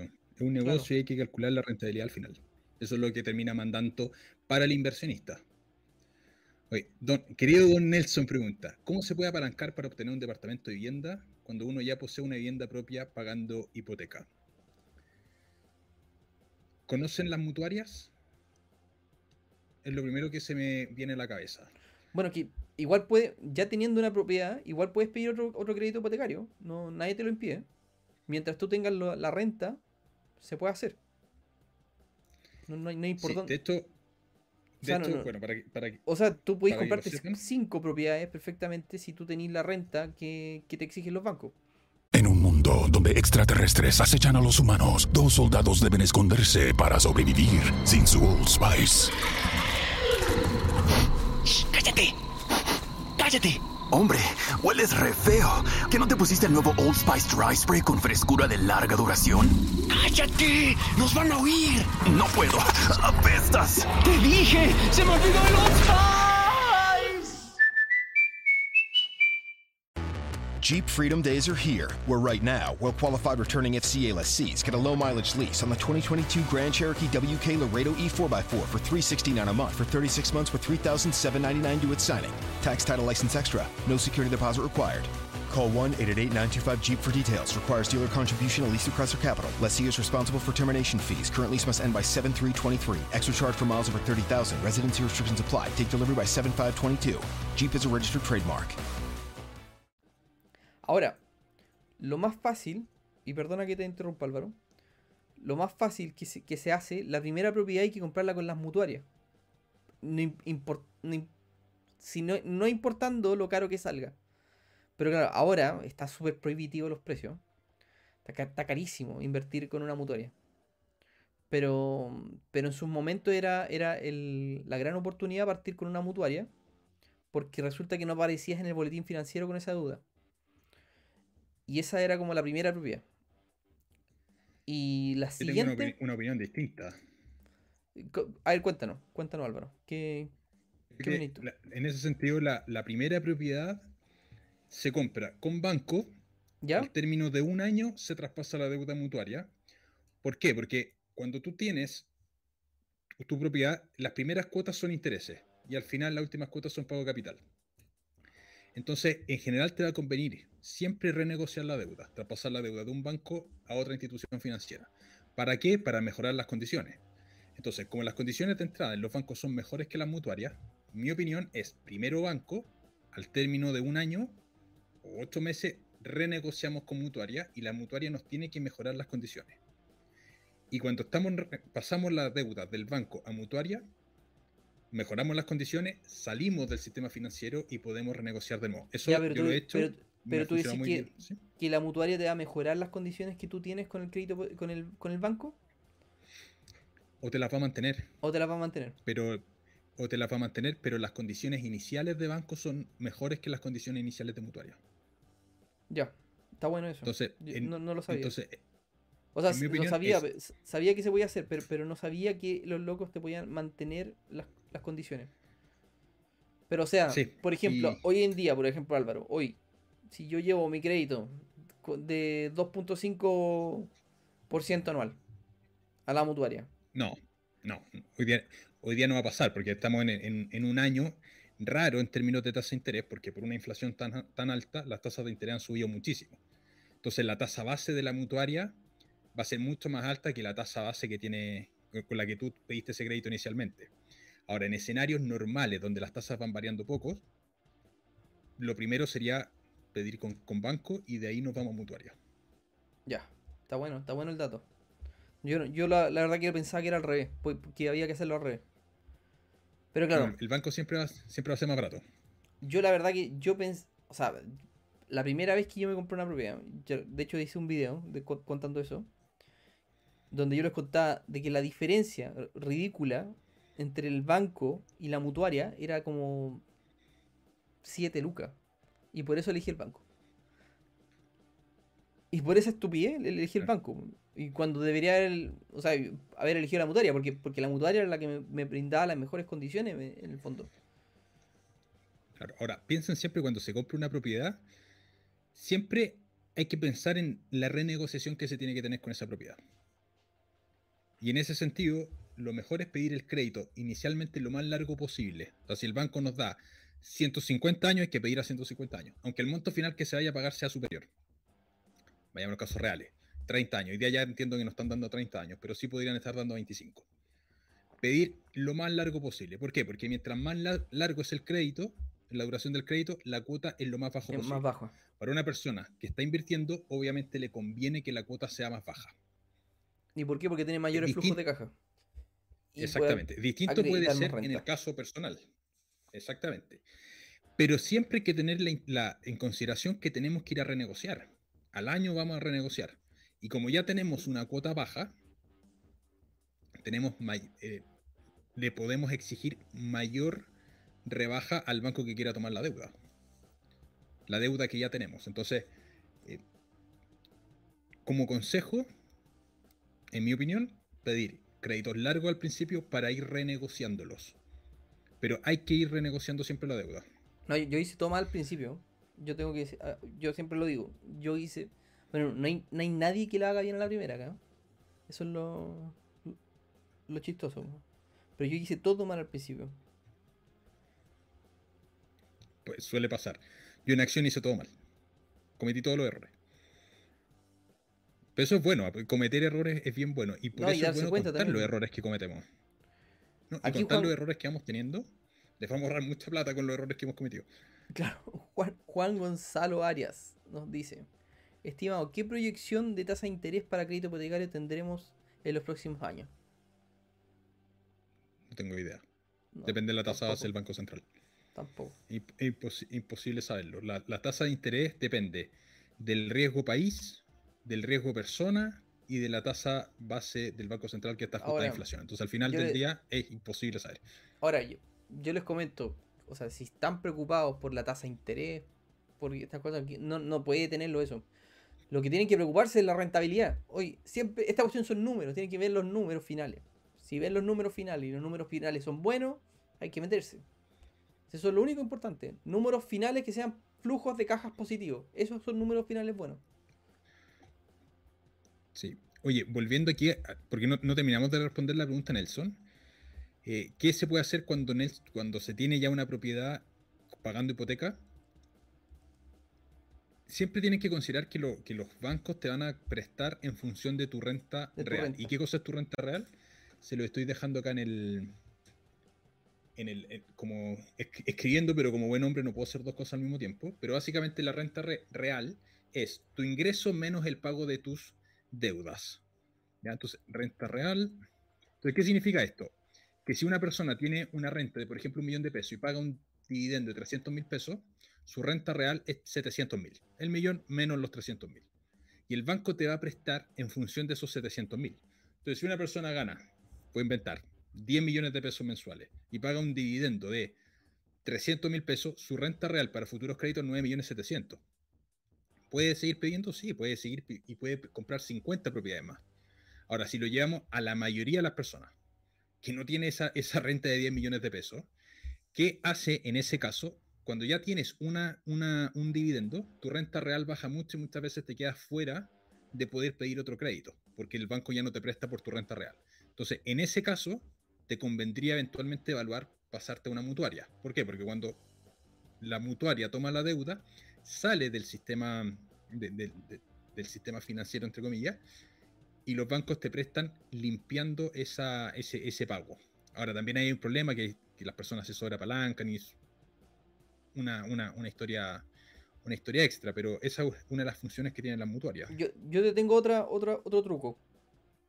Arrendar el departamento o la propiedad donde estás viviendo. Mm.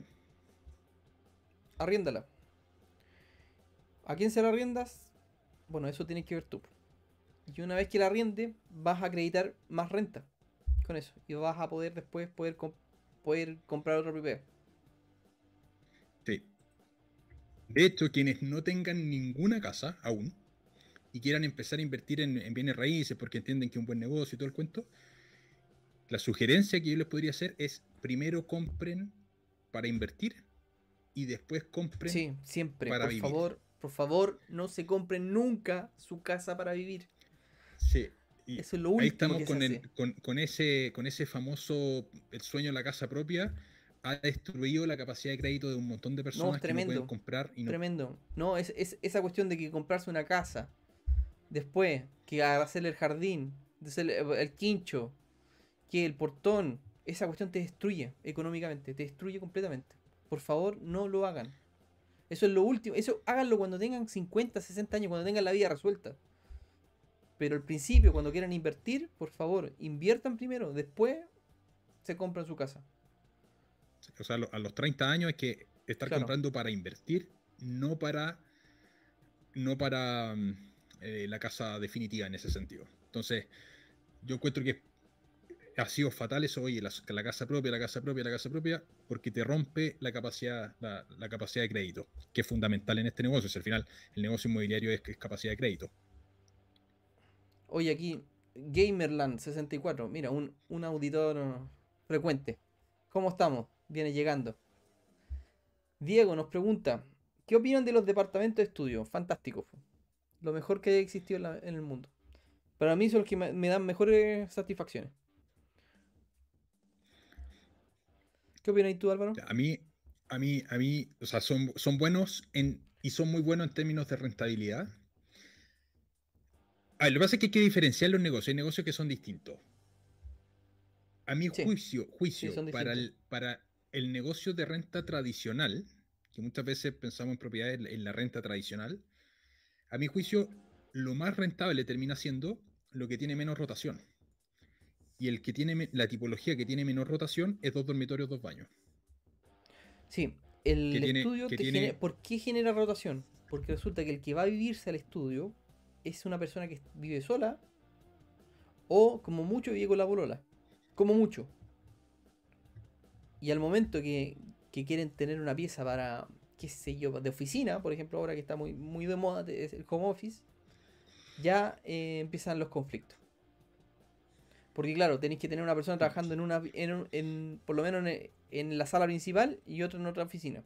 Para no tener problemas. O si llegan a tener un hijo, se acabó la fiesta. Les, les queda muy chico. Claro. Entonces la rotación es muy alta. Con los departamentos de estudio. Eso sí, eso sí pasa. Es cierto.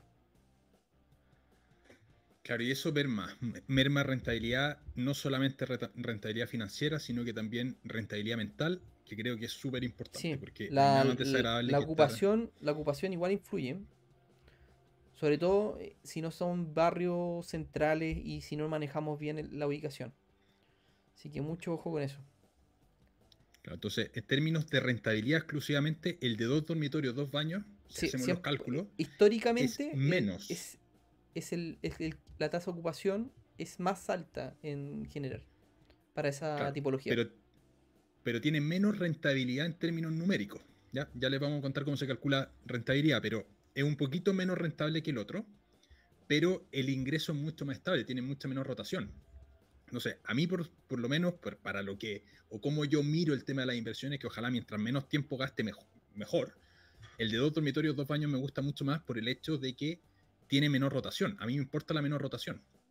El estudio, claro, es más rentable y todo el cuento, pero todos los años vamos a tener que estar buscando, buscando buscando personas. Ahora, ¿dónde, ¿dónde puede funcionar muy bien? Probablemente en Airbnb, ya que ya vamos a llegar a ese tema, que es una de las especialidades de... Así como de vamos, yo cacho que vamos, vamos a tener que hacer una segunda, segunda parte. Vamos a tener que hacer la segunda parte. Sí, ahora estamos en los miedos, tenemos un montón de información que dar, vamos a tener que hacer la segunda parte. Mucho, no, llega, no vamos ni en la mitad, pues ya llevamos una hora y No cuarto. vamos ni en un cuarto. Miedo a que me estafen. Hoy tengo N preguntas, Esto pero ya por- dale. Démosle, démosle. Eh, miedo, miedo a que me estafen. Esto ya un poco se ha ido conversando también.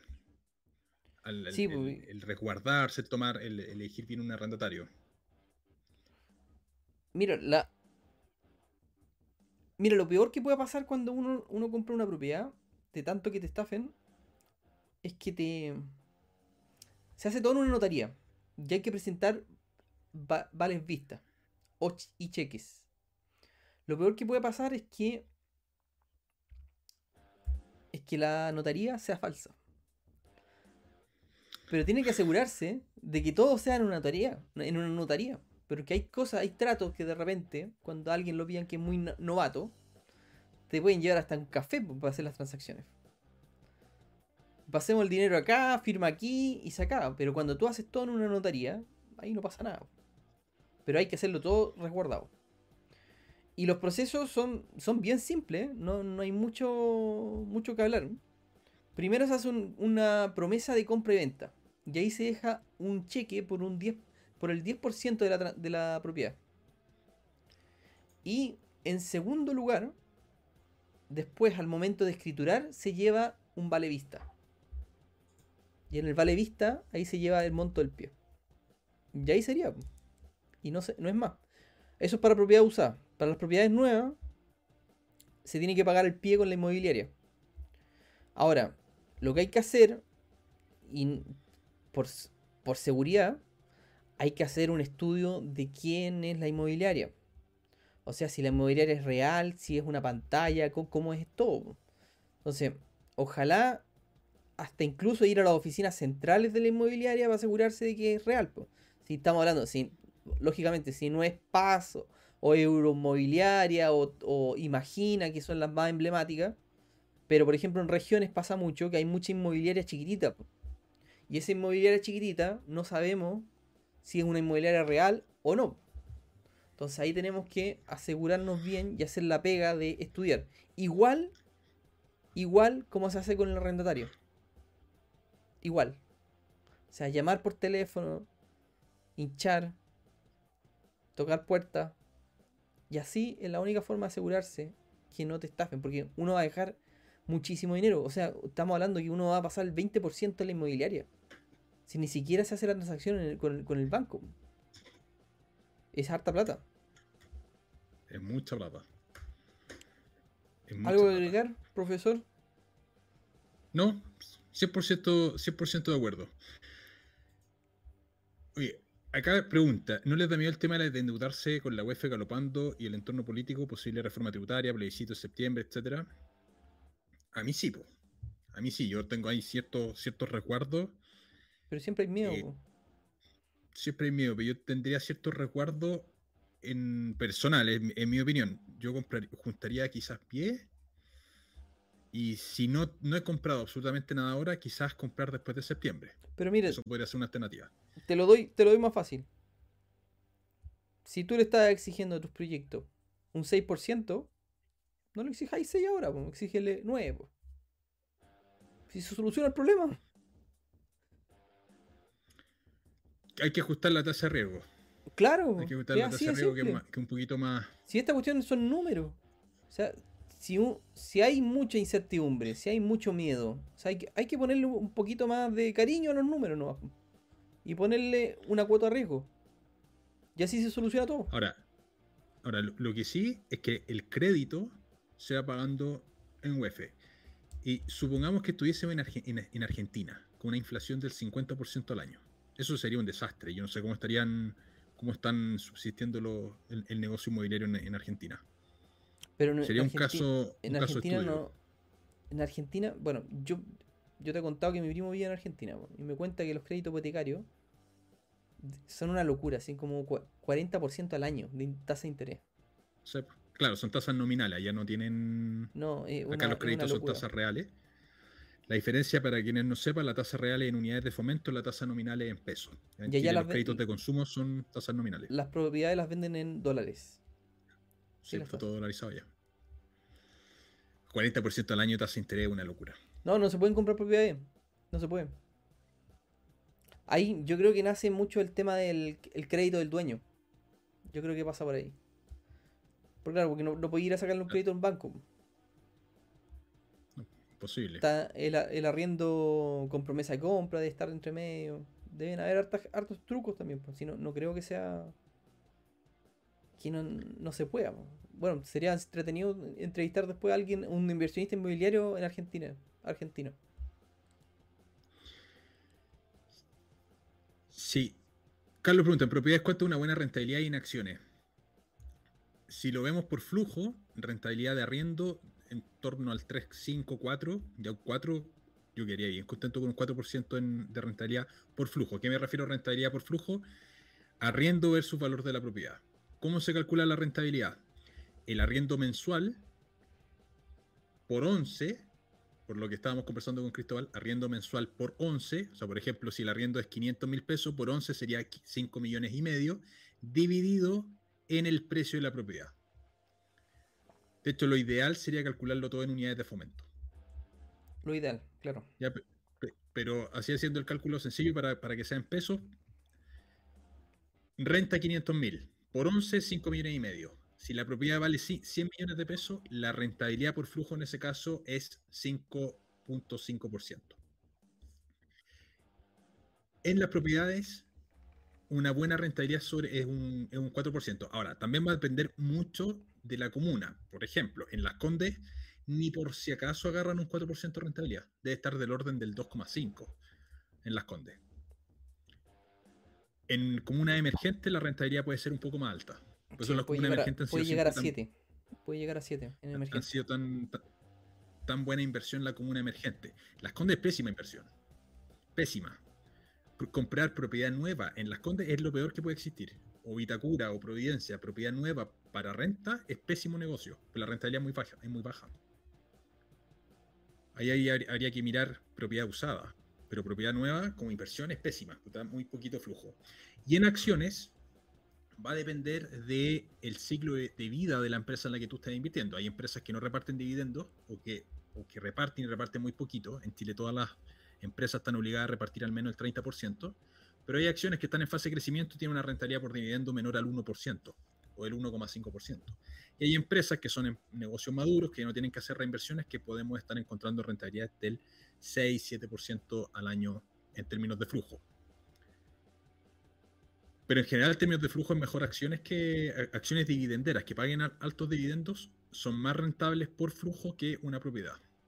O sea, por ejemplo, si tenemos, qué sé yo, un monto muy alto de dinero y queremos comprar una propiedad para arrendarla o un pool de acciones, en mi opinión personal, es 50 mil millones de veces mejor comprar un pool de acciones, si lo miramos como flujo, por el hecho también de que podemos diversificar. O sea, cuando se compra una propiedad, tú estás concentrando el 100% del riesgo de tus flujos en una persona, que es el arrendatario, que te lo pero, Pero tenés que considerar el abalancamiento. En un mundo donde extraterrestres acechan a los humanos, dos soldados deben esconderse para sobrevivir sin su Old Spice. ¡Cállate! ¡Cállate! Hombre, hueles re feo. ¿Que no te pusiste el nuevo Old Spice Dry Spray con frescura de larga duración? ¡Cállate! ¡Nos van a oír! No puedo. ¡Apestas! ¡Te dije! ¡Se me olvidó el Old There's nothing better than summer at Whole Foods Market. So much of their gorgeous fresh produce is in season now. Grilling with friends and family? Serve animal welfare certified meat and sweeten up the situation by tossing sliced pineapple, peaches, and more right on the grill. Watermelon works too. Whole Foods Market works closely with suppliers, including local farmers eager for you to try their stuff. When you're ready to cool off, choose from their wide variety of cold pressed juices, kombucha, cold brew coffee, or even buzzless mocktails. Be healthy, be happy, be whole at Whole Foods Market. Por eso, en el escenario de que tenemos como les decía, esa cantidad de plata para comprar una propiedad, catch, para que nos des el 100% del flujo, mm, lógicamente no, no, acciones. No, es que, la gracia, la gracia, la, del, la gracia de las propiedades es el apalancamiento, por lejos. O sea, pedir, endeudarse. Sí, esa es la gracia. Pregunta. Hoy tengo la propiedad ya está pagada. Dale. Yo creo que vamos a tener que hacer una segunda parte, ¿eh? Sí, vamos a tener que hacer una segunda parte eh, porque tenemos muchas preguntas y queda. Pero está muy, está muy largo. Quedan muchas cosas. Queda el 60% de la presentación. Terminemos la parte de los míos y eh, contestamos preguntas. la última. Y las preguntas, y el próximo jueves realizamos la segunda parte. ¿Les parece? Y dejamos el tema de los Illuminati para la semana siguiente. Eh, no se olviden de contestar la encuesta, por favor, que es súper importante. Jojo Jackson, te tenemos. Ya. Eh...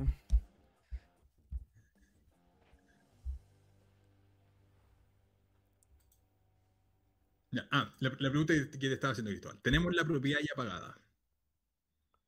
¿La vendemos o la dejamos? buena pregunta. No, incluso pagada la mitad ya. Ya la. Uf. Buena pregunta, Depende. Gonzalo. ¿Qué piensan, Depende. ¿qué depende. piensan los demás? Imagínense, tienen Yo creo- una propiedad pagada. Yo creo que, ¿Qué mira, piensan ustedes? acá hay una cuestión, hay, hay un ejercicio súper bueno para esto que me, lo aprendí en el, en el en, en el MBA que se llama la matriz de decisión. Entonces, esta cuestión tú tenés que hacerla porque no pasa, no son, no pasa por una cuestión de dinero. Porque lo más seguro que te está dando buenas lucas eh, la propiedad y tú tenés que fijarte en qué cosas, qué dolores de cabeza te está dando esa propiedad y por qué razón la quieres vender. Entonces en esa matriz de decisión hay que anotar todos los dolores de cabeza que tú tienes y las razones por qué quieres venderla. Y cuantificar. Eso da para hacer un video, en verdad. Va para hacer un video, la matriz de decisión. Porque ayuda un montón para poder resolver problemas. Incluso problemas de la casa. Incluso decidir a dónde irse de vacaciones. Te ayuda también. Tenía una discusión. Es que Cancún o, o qué sé yo, Torres del Paine, una de dos. No se puede hacer una matriz de decisión para discutirla con tu señora. Entonces, yo creo que eh, va a depender mucho de los dolores de cabeza. Y claro, pensando que no tenemos otro, otra, otra propiedad. po. Oye, yo encuentro que lo peor que podemos hacer es vender la propiedad y irnos de carrete. po. Ah, no, no existe esa, esa es una pésima No, opción. po. no, pésimo. po. Por ejemplo, yo, yo les cuento un- mi caso. Tengo un departamento en Providencia que está tasado, qué sé yo. Y aquí cuéntame en el chat qué harían ustedes en este caso.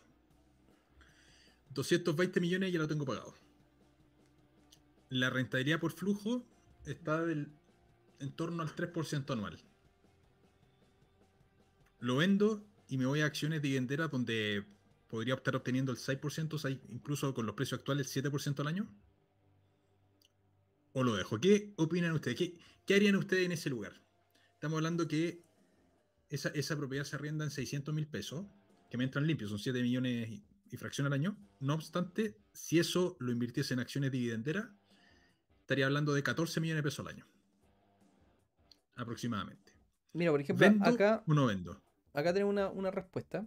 Dice que EEKK nos dice que se puede vender y pagar 5 pies. Es una opción. A mí me Es gusta. A mí me gusta. Pero tienes que tener la capacidad de que el banco te pueda prestar 5 créditos. Esa es, el- es un tema. Eh, eh, Es una, es una opción. Yo esa, en algún momento lo pensé, no lo haría por el hecho de que, bueno, probablemente muchos de los que ven estos, estos canales han escuchado muchas veces el concepto de libertad financiera. Seguramente lo han escuchado, que básicamente es el momento en el cual podemos vivir de las rentas, etc. Y yo estoy muy, como, entre comillas, cerquita de ese, de ese mo- momento. Entonces, no, me, no entraría en esta etapa de mi vida en deuda porque me, inter- me importa más el tema de los flujos. Entonces ahí estoy en la, en- en- en la inquietud. ¿Vendo y me voy a flujos más altos con el riesgo de la volatilidad que pueda tener la bolsa? ¿O me quedo en, el departamento maximizando el riesgo del arrendatario? Yo lo que he resuelto, pero no, no estoy todavía seguro de lo que estoy haciendo, es que cuando se vaya la persona que está arrendando, voy a tomar la decisión si se vende o no. Nels- Pero es un, es, un, es un dilema importante. Y a todos los que empiezan a invertir en propiedad en algún No, momento les les va a pasa. pasar De hecho, a mí- ese- A mí me dilema. pasa, de hecho a mí me pasó el año pasado o el año antepasado, no me acuerdo cuándo. eh, hubo un periodo en que tuve el, el departamento que tengo, en Santiago estuve desocupado. Y de hecho, fue pésima decisión porque lo tuve, lo tuve desocupado como dos meses. Y aproveché de remodelarlo, le hice algunos arreglos, me gasté hartas lucas. me yo, bueno, tampoco fue tanto, me, me habría gastado como un millón y medio más o menos en total, más los, los dividendos que tuve que pagar. Y, y le delegué la pega a una corredora para que me vendiera el departamento. Claro, yo sacaba cuenta de que me iba a quedar una buena cantidad de plata en el bolsillo. Claro, y yo decía, pero ¿qué hago con la plata? Después. Pens- yo estaba en la cabeza con comprar otro departamento en Viña. Esa era mi, mi idea. Para meterlo en Airbnb y, y empezar a moverlo. Pero claro, resulta que estuvo dos meses desocupado. La, la corredora me llevó por lo. Yo creo que llevo dos personas a verlo en ese periodo. Al final me aburrí, lo rendé el departamento y volvió. O, o sea, es más claro echarle agua. Cristóbal tiene que ser corredor. Volvió la cuestión claro a- echarle agua. Me demoré, me demoré- te prometo que me demoré como dos días en arrendarlo. Así. Así fue súper rápido. Ya. Oye, em, contestemos preguntas. Tengo más Sí, no sé, hay, hay hartas preguntas. Si quieren hacer super chat también son bienvenidos. No, no, se, no se preocupen. Háganlos con confianza. Raúl pregunta, con respecto a los años de pedir el crédito, pero para tu primera propiedad para vivir, ¿qué conviene? En mi opinión, Raúl, lo que conviene en ese caso sería lo más corto posible en la medida en que el pago te sea cómodo. Porque si vamos a estar pagando una cantidad de plata que es incómoda, eh, idealmente no. Ahora, lo otro, siempre está la, la- la- la duda de si comprar o arrendar. Y en ese sentido yo tengo opiniones dispares que, que las que tiene Cristóbal. A Cristóbal le gusta más el arrendar, a mí me gusta más el comprar. Comprar después de haber invertido. Pero comprar y anclar esa primera compra pensando un poco en la edad de jubilación. Porque lo normal es que las personas jubilen a través de las formas tradicionales que son las pensiones de FP. O renta vitalicia, lo que quieran. Pero va a haber una parte importante de las personas que se van a jubilar 65 años caso de hombres, 60 años caso de las mujeres. Y en mi opinión, la primera comp- la, la propiedad que vamos a comprar para nosotros, esa tiene que terminar de pagarse antes de jubilar. Entonces, si estamos pensando en jubilar, por ejemplo, a los 65 años, antes de los 65 años tenemos que tener esa propiedad pagada. Lamentablemente pasa mucho de personas que se compran esa propiedad, después jubilan, llegan a la jubilación, jubilan y no les alcanza y tienen que seguir trabajando porque el crédito estaba muy alto. Entonces, yo no sé si me fui por las ramas, pero creo que la, la compra de nuestra propiedad para vivir tiene que, tenemos que ir pensándola también en la edad de jubilación. Entonces, si tenemos, qué sé yo, 50 años y nos queremos comprar nuestra casa para vivir, yo no pensaría en un crédito más allá de 15 años. Si tenemos 45 años, como tope 20. Yo no sé qué opinas ahí tú, Cristóbal. Yo no me compraría una casa para vivir. Yo. A no ser, Yo creo que, a no ser. yo a no creo que ser- sí. O sea, lógicamente tengo, tengo una casa que me gustaría comprarme, lógicamente, pe- pero, pero eh, yo te la, te la mostré, pues, parece la casa de Pablo Escobar, Sí, pues. ¿cachai? Entonces, eh, pero lógicamente tengo que tener los niveles de ingresos para poder comprarme esa casa. ¿cachai? Claro, la, ide- la idea es que tu casa la pague la renta pasiva también. Claro, o sea, yo primero quiero asegurarme que tener un estándar, un estándar de vida de calidad y después poder comprar esa casa que se financie por las otras inversiones que tengo. O sea, que mis otras 5, 6, 10 propiedades paguen la propiedad que yo estoy viviendo en el fondo. Y también paguen mi, mi estándar de vida, cosa que yo pueda seguir eh, haciendo estas transmisiones en vivo con ustedes, pueda seguir haciendo los videos de, de educación financiera y de negocio, pueda seguir yendo al gimnasio y, y saliendo a correr, todas esas actividades que, que nos gustaría hacer. Bueno, llevar a los niños al colegio también y un montón de otras cosas. Claro, ahí lo, lo que estamos 100% de acuerdo es que primero hay que invertir y después comprar la casa. Claro. Siempre Esa, esa- invertir esa- primero. esa es mi filosofía y la he tratado de llevar al Sí, pie de la letra pa- para que no me, no me entorpezca mi, mi, mi, día, mi día a día y me permita vivir tranquilo. Y mientras más jóvenes, mejor, más donde hay que Mientras más jóvenes, mejor, claro. Entonces, mira, acá Camila, Camila nos pregunta: ¿Qué banco recomiendan para solicitar, solicitar un crédito hipotecario? Te lo voy a decir así de simple: Todos. O sea, tenéis que estar en todos los bancos. Todos. Y tenéis que hacerlos pelear. Que se peleen por tu amor. Así tenéis que hacer. Claro. ¿Qué, qué, qué significa eso en castellano? Básicamente, tú imagínate que tú tienes una cuenta en el Banco de Chile. Le pide a tu ejecutivo que te haga una simulación del crédito. Con esa simulación vas al Banco Santander. hola, mira, quiero comprar una propiedad, quiero pedir un crédito hipotecario, esto me están ofreciendo en el Chile. El Santander te hace una simulación. Después con eso vamos al Itaú, después al consorcio y nos pasamos por, paseamos por todos los bancos y los bancos te, van a ir ofreciendo mejores condiciones. lógicamente eso lo tienes que hacer por correo electrónico, no, no vas a ir presencialmente, pero, pero ese, esa es la, idea. Claro, echar a pelear los bancos, porque muchas veces las personas lo que hacen es, eh, fui a mi banco, el, banco me dio esa tasa y me casé con esa tasa. no, y te, caes con el, el, ejecutivo que te trató mejor, lógicamente, porque ¿Qué es lo que hacen? Los ejecutivos te llaman para el día de tu cumpleaños, aprenden el, cuánto, cómo se llama tu perro, tu gato, tu mamá, tus hijos, aprenden todos tus nombres, pero lógicamente lo hacen por una estrategia comercial. ¿Y para qué? Para que cuando tú tengas esa oportunidad de pedir un crédito, lo pidas con él. Y no tomes una decisión racional, sino que tomes una decisión emocional. O sea, la idea es tomar decisiones racionales. Sí, en tres preguntas. Bueno, ¿cuál sería la fórmula para calcular la rentabilidad en una propiedad? Esa ya la, ya la, contamos, que en el fondo era los arriendos mensuales por 11 dividido en el valor de la propiedad. ¿Preguntas por allá, Cristóbal? Sí, no, tengo muchas, tengo muchas. Nora nos pregunta aquí. ¿Cómo comprar una propiedad si soy emprendedora, no tengo contrato de trabajo ni uso boletas? Bueno, deberías empezar a dar boletas y a tener un contrato de trabajo. Eso es mi recomendación. De hecho, tengo un video donde explico cómo se hace todo el procedimiento. Por favor. No hay forma de que te financien una propiedad si no tienes cómo acreditar renta. Por eso, hácete un contrato, hácete, créate tu empresa. Da boletas. Hácete liquidaciones de sueldo. Contrátate. Y luego anda al banco y pides un crédito. Aquí nos preguntan eh. la, misma, la misma pregunta. ¿Cómo se determina la rentabilidad de una propiedad? Mira, es tan fácil. De nuevo.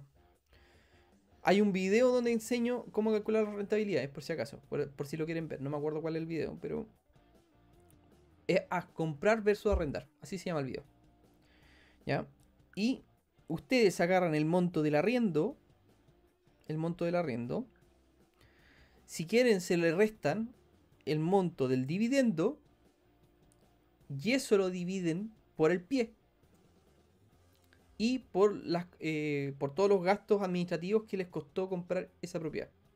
Esa es una forma. Esa es la forma con crédito hipotecario, porque tenemos que calcular los flujos de caja positivos.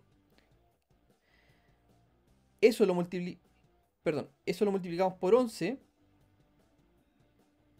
por 11 y nos da la rentabilidad anual. De otra forma, si compramos el departamento, lo compramos al contado, el valor del arriendo por 11 dividido, eh, dividido el valor de la propiedad. ¿Se entiende? ¿Ya? ¿Lo podía, ¿La podía anotar Álvaro? Para que... Para que quede por ahí. Perfecto. Mientras tanto, mientras la anoto, Fabián pregunta, si tengo una propiedad casi pagada y otra donde estoy recién pagando el crédito, va en el tercer año, ¿qué estrategia recomiendan para adquirir una tercera propiedad, venderla, pedir un fines generales? Saludos. Ahí tú tenés más experiencia con eso, Álvaro. Ya, ahí Fabián, lo, yo lo que te recomendaría es la segunda propiedad, la que estás recién pagando, que va en tu tercer año. Esa, eh, primero saber a, cuánto tiempo la pediste ya, pues si la pediste, qué sé yo, a 10 años ya está, probablemente ya está, ya pagaste gran parte de los intereses. Ahora, si lo pediste, qué sé yo, a 20 años, por ejemplo, 25 años está en la parte inicial de los intereses, podría todavía convenir pasarlo a mutuaria y así liberar esa capacidad de crédito. Entonces, creo que depende de, la cantidad de años, que lleve pagándose. Por el tercer año, yo asumo que es. A ver si Fabián escribió acá en el chat asumo que es eh, un crédito más o menos a 20 años. Ya, 20, 25 años. Es a 30 años, dice Fabián acá en el chat.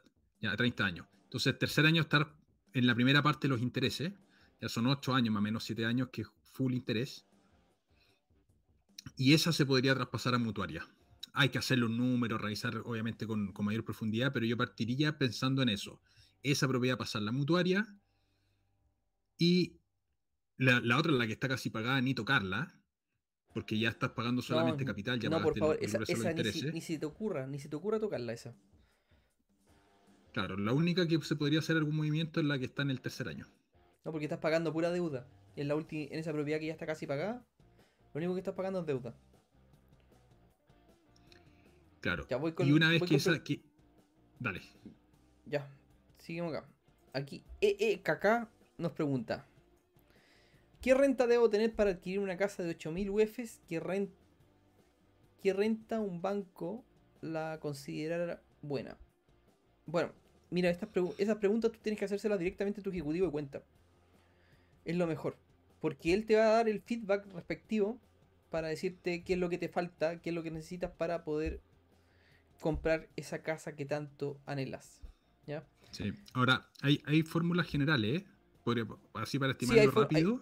Hay fórmulas generales, pero en verdad, pero son solamente para calcular con la renta. Pero lo más seguro es que tú tienes mucho más activos también que se pueden considerar dentro de esa fórmula. Por eso que los ejecutivos te, te van a, te van a ver y te van a analizar completo, de pie a cabeza.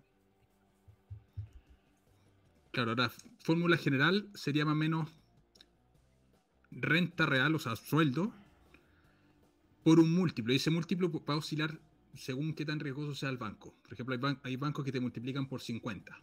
En castellano, una persona tiene una renta mensual de un millón de pesos, el banco te presta 50 millones. Hay otros bancos que son más agresivos y te usan un factor de por 70. O sea, ganas un millón de pesos y te prestan hasta 70 millones. Pero más o menos esa es una forma rápida de calcularlo. Y lo otro también, el, el valor del pie, cuando estáis poniendo.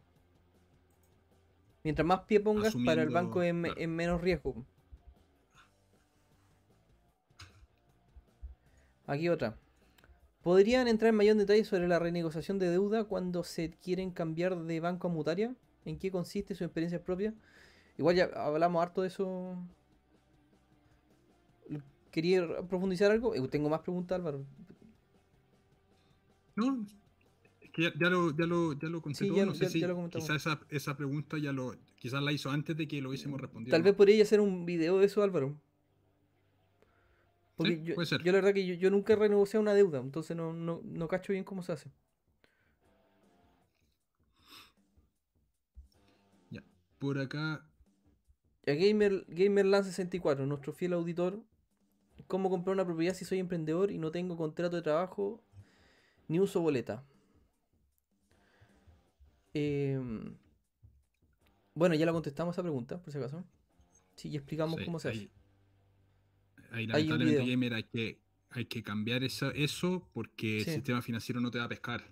No, te- tenemos que estar dentro del sistema y hay que asumir el costo de estar dentro del sistema. Lamentablemente es caro estar dentro del sistema, pero hay que asumirlo. Y que Carlos pregunta, ¿han escuchado de la de- devolución del IVA? Yo tengo muchas dudas sobre el tema ya que implica más costos como contabilidad y, y otras cosas. Eso entiendo, tú has escuchado esto, Cristóbal. Yo entiendo que hay que armar una sociedad Sí. de inversiones para poder, para, Sí, para una invertir como inmobiliaria. inmobiliaria al final. Sí, No como persona natural lo podemos hacer. sí. Y no Y sé ahí si las sigue... Las condiciones cambian. Ahí, mira, yo no lo, no lo he hecho eso, pero por lo que he escuchado, hay que, hay que comprar a través de una IRL y hay que, por así decirlo, uno tiene que quedar como aval de la IRL. Lógicamente, las condiciones de los créditos son distintas, y, pero igual puede que funcione. Y tiene que ser una sociedad inmobiliaria. Ahora, la evolución del IVA no sé cómo se tramita tampoco. Pero sí se puede hacer. invitar, invitar a... Podríamos invitar a un especialista en esto en algún programa Sí. futuro. A Saúl. Mundo donde extraterrestres acechan a los humanos, dos soldados deben esconderse para sobrevivir sin su Old Spice. ¡Cállate! ¡Cállate! Hombre, hueles re feo. ¿Que no te pusiste el nuevo Old Spice Dry Spray con frescura de larga duración? ¡Cállate! ¡Nos van a oír! No puedo. ¡Apestas! ¡Te dije! ¡Se me olvidó el Old extraterrestres acechan a los humanos, dos soldados deben esconderse para sobrevivir sin su Old Spice. ¡Cállate! ¡Cállate! Hombre, hueles re feo. ¿Que no te pusiste el nuevo Old Spice Dry Spray con frescura de larga duración? ¡Cállate! ¡Nos van a oír! No puedo. ¡Apestas! ¡Te dije! ¡Se me olvidó el Old Spice!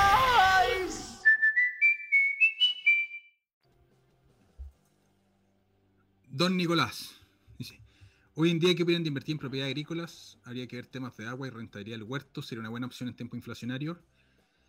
A ver, la propiedad agrícola, me, imagino, Cristóbal, o sea, Nico, que te refieres a un terreno y arrendar el terreno es lo que te es ese negocio puntual te va a generar una de las peores rentabilidades por flujo que existe.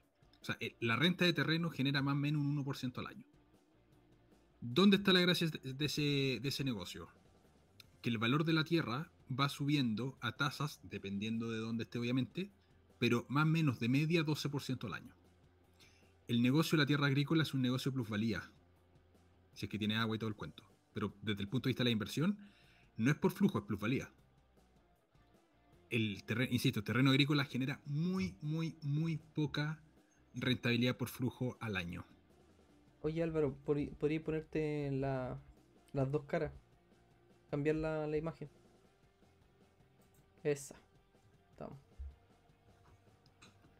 Ya, Sergio nos pregunta, ¿proyecto en la costa o en el sur para Airbnb? Depende. Siempre depende. La ubicación lo es todo. Y ahí se analiza, hay un software súper bueno que se llama AirDNA, que tengo un video incluso sobre eso, donde se pueden analizar proyectos y esquinas. Tú puedes colocar la dirección de la ubicación donde tú quieres evaluar y te va a decir más o menos la rentabilidad que vas a obtener con un proyecto en Airbnb. Es fabuloso eso. Entonces, antes de comprar cualquier propiedad, tú puedes eh, evaluarla. Ya, para que revisen mi, en mi video está. Hecho, eso va a ser el tema del próximo. Sí, ahí vamos a seguir con, de la- con la de la segunda parte. Sí, Claudia nos pregunta, nosotros- el- Claudia nos pregunta, nosotros vamos en la cuota número 132 de 240 de un crédito hipotecario en UF. Con eso de la inflación pensé que sería una buena idea averiguar sobre el nuevo crédito en pesos del Banco Estado. ¿Qué dicen? ¿Crédito en pesos? No, no lo, no lo conozco. ¿Hipotecario? Yo tampoco, pero ya pagaste probablemente todos los intereses. Sí, ya va. Si renegocias- Está, está en modo adelante. No, no, no, no creo que valga la pena. Mm, Solamente estaría Yo también creo que no vale la pena. No, no, y más encima, si es un crédito en peso, igual te van a incluir la mm, dentro de la tasa Inflación. eh, la corrección monetaria. Así que no, no creo que valga la pena. Sí, si ya se incluso los intereses, yo creo que no vale. No, no, Que no. yo no, yo no lo haría. Si ya se pagaron los intereses, no es que. Yo tampoco. Yo tengo un crédito igual, en esas mismas condiciones. Y no, no, no lo quiero ni tocar. Que se pague solo nomás. Sebas, Sebasuchan nos pregunta: ¿Es buena idea comprar la primera propiedad con un subsidio? Yo creo que sí. Fantástica. ¿Te están regalando platita? ¿Por qué no? ¿Tú, Álvaro? ¿Qué opináis? A mí no me gustan mucho los subsidios, pero es opinión personal. Desde el punto de vista financiero, si se puede, sí. Sí. Sí, Por lo menos más que nada mí- porque. ¿Ya? Cuéntame. No, es, más que nada porque, no sé, pues si tomo un subsidio, se lo estoy quitando a alguna otra persona que pueda eventualmente necesitarlo y yo no, no lo necesito. Pero es más que nada por eso. Ahora, desde el punto de vista de la, de la rentabilidad, eh, es buena idea. pues. Si lo miramos exclusivamente a nivel monetario, buena idea. O sea, yo la primera propiedad que me compré, la compré con subsidio. Es rentable. Y- Sí, sí, completamente. Pero yo era Existen pobre, brokers- me, lo merecía. Eh, Nico pregunta si existen brokers que opten por bono pie en propiedades agrícolas. No conozco. Bono bien, propiedad agrícola. Sí, no, no, Mira, no lo creo. Lo que yo he visto, pero no en bono, no propiedad agrícola, sino que en, en terreno, eh, son personas son- que te dan crédito del dueño. Eso sí. Y eso es atractivo porque no tenéis que incurrir la, la, entidad bancaria y ellos mismos te pasan el, crédito. Que no es malo. O sea, no tenéis que ni siquiera poner el pie. A veces ni siquiera te, ni, ni siquiera te piden pie. Te piden endeudarte o una pequeña cantidad y te, y te lo, y te, lo, y te dicen firma aquí. Claro, y hay un pago a 10 años. Oye, que tengo preguntas. Ya vamos acá. Hola, es muy estricto que eso de solicitar eso que solicitan que el pago mensual del crédito no supere el 25% de mi sueldo. Mensualmente ahorro como el 60, el 33 ahora. Sí, más 33. Mm. Mensualmente ahorro como el 60% de mi sueldo, ya que no tengo mayores gastos. No, sí, no, en verdad. ¿Cómo era la pregunta? Dice, es muy estricto eso de que soliciten que el pago mensual del crédito no supere el 25% de mi sueldo. No, llegan, están llegando los bancos hasta 33. Los bancos más riesgosos están ahí, en ese en ese rango. Y felicitarte por ahorrar por el, 60% del, es, bastante dinero. Felicitaciones. Ya, esta, esta pregunta va para ti, Álvaro. ¿Se puede, ¿Se puede sacar un fines generales y pagar la mitad de otro departamento? Sí, claro, el fines generales es un crédito que tú lo usas para lo que tú quieras. De hecho, si tú quieres, puedes tomar un fines generales y después eh, quemar, quemar los billetes, lo que tú quieras. Para eso el fines generales. ¿En qué consiste? Simplemente en dejar una propiedad en garantía. Claro. Y por lo, por, por lo general te dan entre el 60 al 70% del, del valor de esa propiedad por ejemplo, si, tenía una propiedad que valía 100 millones de pesos, el fines generales te van a prestar entre 60 y 70 millones de pesos y te, te, van a cobrar la tasa hipotecaria que corresponda después. Pero tú haces lo que quieres con esos 60, 70 millones. Aquí viene otra pregunta. Llevo cuatro años como trabajador dependiente y he pedido dos créditos al banco. Ahora mismo me dan un crédito de 8 millones. ¿Cómo podría renegociar el crédito que me ofrecen para poder comprar una casa usada? Pero eso, no sabemos si esos créditos son hipotecarios o ese no. Crédito debe ser de, ese crédito debe ser de consumo. Por el monto de consumo. Sí, no, pero los dos primeros que dijo. Ahora, yo te digo, eh, dice, llevo cuatro años como trabajador dependiente y he pedido dos créditos al banco ahora mismo me dan un crédito de 8 millones. ¿Cómo podría renegociar el crédito que me ofrecen para poder, para poder comprar una casa usada? Oye, eh, yo creo que esa pregunta debería hablarse, a conversarla directamente con tu ejecutivo. Porque no sabemos. Hay que ver muchos antecedentes. Hay que revisar los antecedentes del crédito. Eh, también ver cuánta renta tienes, cuánto vale la casa usada. Es bien compleja la pregunta para que mm, lo revises con tu ejecutivo y tu ejecutivo te va a dar una respuesta y te va a ayudar cómo hacerlo. Lógicamente, no te tienes que desmotivar si tu ejecutivo te da una negativa. Tienes que trabajar en base al feedback que te da tu ejecutivo para mejorar en esos aspectos. O sea, si tú me dices que te ya tienes pedido dos créditos al banco, si son créditos de consumo, eh, yo te digo al tiro que trabaja para eliminar eso, esa carga financiera. Porque te está perjudicando en cierta medida. Sergio nos pregunta, ¿ya no hay multicrédito? Hasta donde yo sé, todavía hay. No. No, ya no El, multicrédito, el multicrédito funcionaba con que los bancos estaban ciegos unos de otros más o menos por dos meses. Eso implicaba que si tú pedías un crédito en el Banco de Chile, el Banco Santander no sabía hasta dos meses después. Ahora se está restringiendo el plazo a una semana.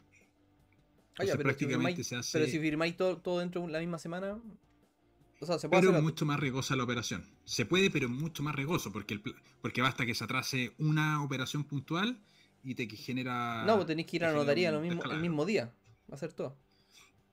Claro, pero es más complejo. Es más complejo, o sea... Si lo hacéis con un inmobiliario se puede hacer. Siempre cuando los departamentos lo entreguen el mismo día. Ah, ese, eso es una cosa que es un, un error con la inmobiliaria enorme que se ha visto. Pero podéis negociarlo eso con la inmobiliaria. Claro, eso, eso habría que verlo así y que sea la misma notaría, etcétera. Ahora, cuando se compra un departamento, y esto, esto es un adelanto de lo que vamos a conversar la próxima semana. Cuando se compran, por ejemplo, departamentos en verde, y se compra pensando en el multicrédito, y ya que vamos a tener estos siete días, pero aún así lo, lo, vamos a mezclar, y compramos en dos proyectos distintos. No, estáis sonado. Craso error. Craso error. Cuando se hacen compras pensando en multicrédito, aunque sean siete días el, el plazo que vayan a dar ahora, tienen que ser en el mismo edificio. Por ley, aunque te digan, mira, esto tiene fecha de entrega septiembre del 2024 y los dos proyectos tienen fecha de entrega septiembre del 20 20, eh, 2024, no lo hagan jamás. Compren siempre en el mismo edificio. El mismo edificio. Porque basta que uno se atrase un poquitito y te dejó el desastre. Y sonamos. Y sonaron. ¿ya? Sonaron. Oye, suscríbanse a los canales si quieren seguir aprendiendo con nosotros. Todavía quedan algunas, Oye, algunas y preguntas le por acá. encargamos, por Bratia favor, y el- mi primer container. El like, por favor, al video. Faltan muchísimos likes ahí. Sí, oye, todo esto en... subí un video ayer de cómo comprar propiedades con 40 mil pesos, que en verdad no es comprar propiedades, sino que es invertir en el sector inmobiliario, a quienes de repente no, no, Que no les técnicamente es lo mismo. el tema. Claro, quien de repente no le guste el estar eh, invirtiendo en, en propiedades, existen fondos de inversión inmobiliario que básicamente lo que hacen es invertir tu dinero en un montón de propiedades al mismo tiempo. De hecho, bueno, ahí eh, echen una mirada al video si les, si les interesa. Porque de hecho compramos en, en- ese video 40 lucas en un fondo de inversión inmobiliario que está súper diversificado. Ya, el último video del canal, para que le echen una, una- una mirada a quien le pueda interesar. Invertir y no tiene todavía capacidad de crédito o no quiere endeudarse. Y ahí hablamos de las ventajas y desventajas de, ese, de, esa, de esa forma de inversión. Que no, que no, lo hice porque no todas las personas lo conocen. Oye, Catalina nos preguntó, llegó un poco tarde, me gustaría saber si es necesario un pie para un crédito hipotecario. Sí, es necesario, depen- depende. Bueno, depende, porque hay, hay todavía existe el bono pie. Sí. Hay muchas inmobiliarias que lo están regalando. Tú vais con la firma solamente, pagáis los gastos notariales y te lleváis el, bono- el departamento. Es así. Así que todavía se puede hacer eso. Claro, pero por norma general la mayoría de las inmobiliarias te están cobrando entre el están 15 y cobrando el pie. 20% de, Justamente. de, de pie. Eh, eh, eh, Kaká nos dice, si me autocontrato con un sueldo de 3 millones de pesos, el ejecutivo del banco lo ve- va a ver raro. Pero es que si te contraté con un sueldo de 3 millones de pesos, lógicamente tenéis que tener la solvencia para pagar las cotizaciones de 3 millones de pesos. Entonces, no... Sí, y no- además el banco te podría te podría pedir, pedir la carpeta tributaria a tu empresa. También. Hay, pero, ojo que no necesariamente Álvaro, si tú estás trabajando para una empresa, no tiene por qué pedirte la carpeta tributaria de la empresa. ¿Y cómo el banco se cerciora de que ese... Porque en el fondo, ¿cuál sería la- Álvaro, la, la figura? Álvaro, mira, si tú vas al banco a pedir un crédito, ¿te va a pedir la carpeta tributaria de la universidad? No, porque es un, root, es un root distinto, pero me pide el root de mi empleador. Eso, eso sí te lo piden. Cuando te Sí, hacen, te lo piden, te hacen pedir el, el, el root del empleador y, y cercioran quién es. Ahora, si tú presentas tu root de empleador y figura que ese root de empleador eres tú mismo, te van a decir, ah, pero espérate, aquí hay Pero una no, figura que es media rara. Entonces, pero no lo revisan eso. habría que, mira, ahí hay que tener ojo, puede que no lo revisen, pero ¿qué pasa si lo revisan? Entonces hay que tener ojo en ese No, si sentido. lo, si lo revisan, hago la- Mira, cuando la, hago el- la sugerencia cuan- conservadora. cuando, la empresa está bancarizada, estamos sonados. Ahí va a aparecer. Cuando no está bancarizada la empresa, ahí no te van a- O sea, por lo menos yo lo hice así. Nunca me miraron raro ni, ni nada. Y tenía, no sé, no, no me tenía liquidaciones de sueldo por 3 millones. tenía- era como un, un millón, un millón seis más o menos. Y me pude comprar una propiedad con un millón seis en liquidaciones, porque me las hacía yo, las liquidaciones de sueldo. Y me pagaba las cotizaciones yo. Pero lo- ojo que tener una- un, un sueldo de 3 millones, tenéis que saber qué significa eso. Hay que pagar las cotizaciones de 3 millones de pesos. Son más de 600 lucas. Es harta plata. O sea, si tenéis 600 Considerando el lucas pa- pa- impuesto y y por un año, es por un año que tienes que pagar eso. Estamos hablando más de 6 millones de pesos que hay que pagar. Nicolás nos dice, tengo 22 años, a punto de terminar mi carrera universitaria. ¿Qué me recomendarían hacer para empezar en esto? Bueno, ahorrar. Suscribirte a los canales. Después ahorrar. Ahorrar. No, sí, ah- ahorra, ahorra. Eso primero. Yo, yo partiría por ahorrando. Eh, mira, cuando, cuando uno parte ahorrando, después de un año ahorrando y viendo crecer esa- ese chanchito, se te van a abrir un montón de posibilidades y, oportunidades. Pero parte ahorrando, porque puede que este no sea, eh, el tema de las propiedades no sea lo tuyo, pero, pero parte con eso primero. Porque mira, hay muchas opciones, hay muchas oportunidades también en regiones. Con el tema de subsidio. Yo, por ejemplo, yo la otra vez me, me fui a dar una vuelta por acá por vía alemana. Y hay un montón de propiedades súper interesantes. Muy interesantes. Y todas con subsidio. Entonces, hay que. Pero, pero claro, si no tenéis la plata al pie, estamos sonados. Entonces, primero hay que ahorrar. Y después, cuando tenemos la plata, pensamos en qué hacemos. Claro, y hay que tener la capacidad de crédito también. Y tener la capacidad de crédito, justamente. Al final, la- el- lo- los bancos te van a prestar contra tu capacidad de crédito. Gamerland nos pregunta: Si ya tengo una propiedad pagada al contado e inscrita, todo en regla, ¿me sirve de algo si soy independiente? Sí, pues lógicamente, pues, pero tenéis que arrendarla. Si no la tenía arrendada, no sirve de nada. ¿Por qué? Porque si la arrendas, te va a servir como, como acreditar una nueva, una nueva fuente de ingreso. Entonces, con eso tú vas, le muestras el contrato de arriendo al ejecutivo y le dices, oye, acá tengo más dinero, acá me está entrando platita. Sebastián Valdivia nos pregunta, hola estimado, lo sigo de hace ya un tiempo, gracias por toda la info que nos dan y pido un hipotecario a 30 años. ¿Qué me recomiendan prepagar el inmueble para, para pagarlo más rápido o invertir en otro? Invertir en otro y después, ven- después vender uno y con, la lo- con el saldo que tienes de la venta uno, prepagar el otro. Sí, me gusta. Para mí es sin... Hay sin- harta, hay harta opciones ahí.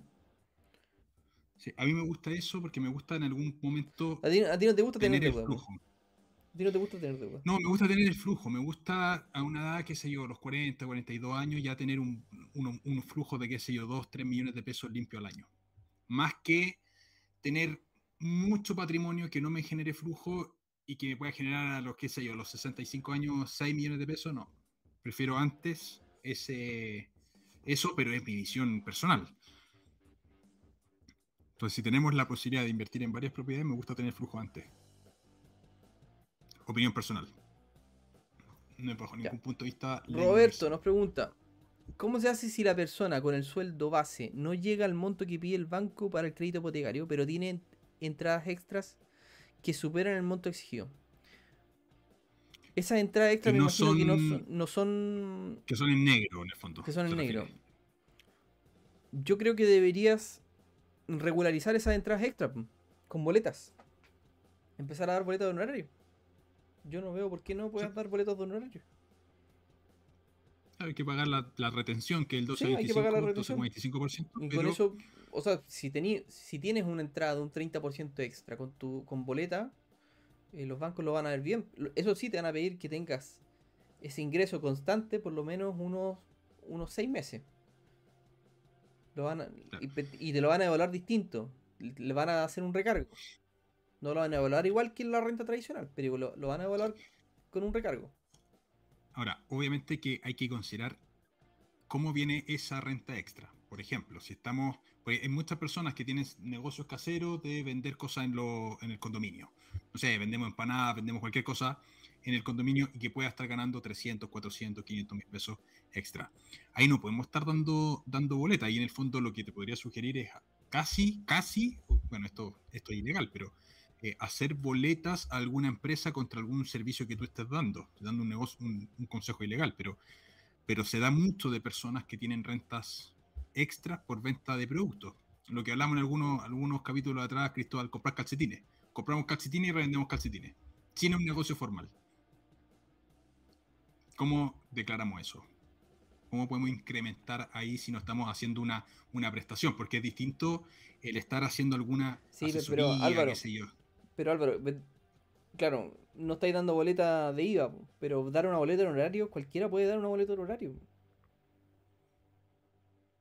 O sea, no necesitáis, no, necesitáis crear una empresa pa- para... Pero es falsa.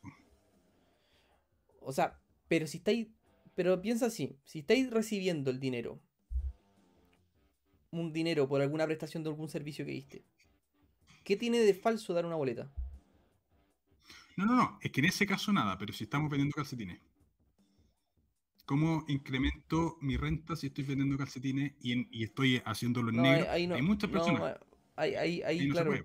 No, ahí no se puede. Porque, por no ejemplo, acá en, en mi edificio, No, porque yo, debería, debería, Sí. se, debería pagar debería pagar IVA. Sí, po. Típico, o sea, uno agarra el, el- el teléfono y tiene varios grupos de WhatsApp, los que vienen en edificios, eh, Claro. de venta de productos. Y eso te genera una renta extra. ¿Qué hacemos con esa renta extra? Claro.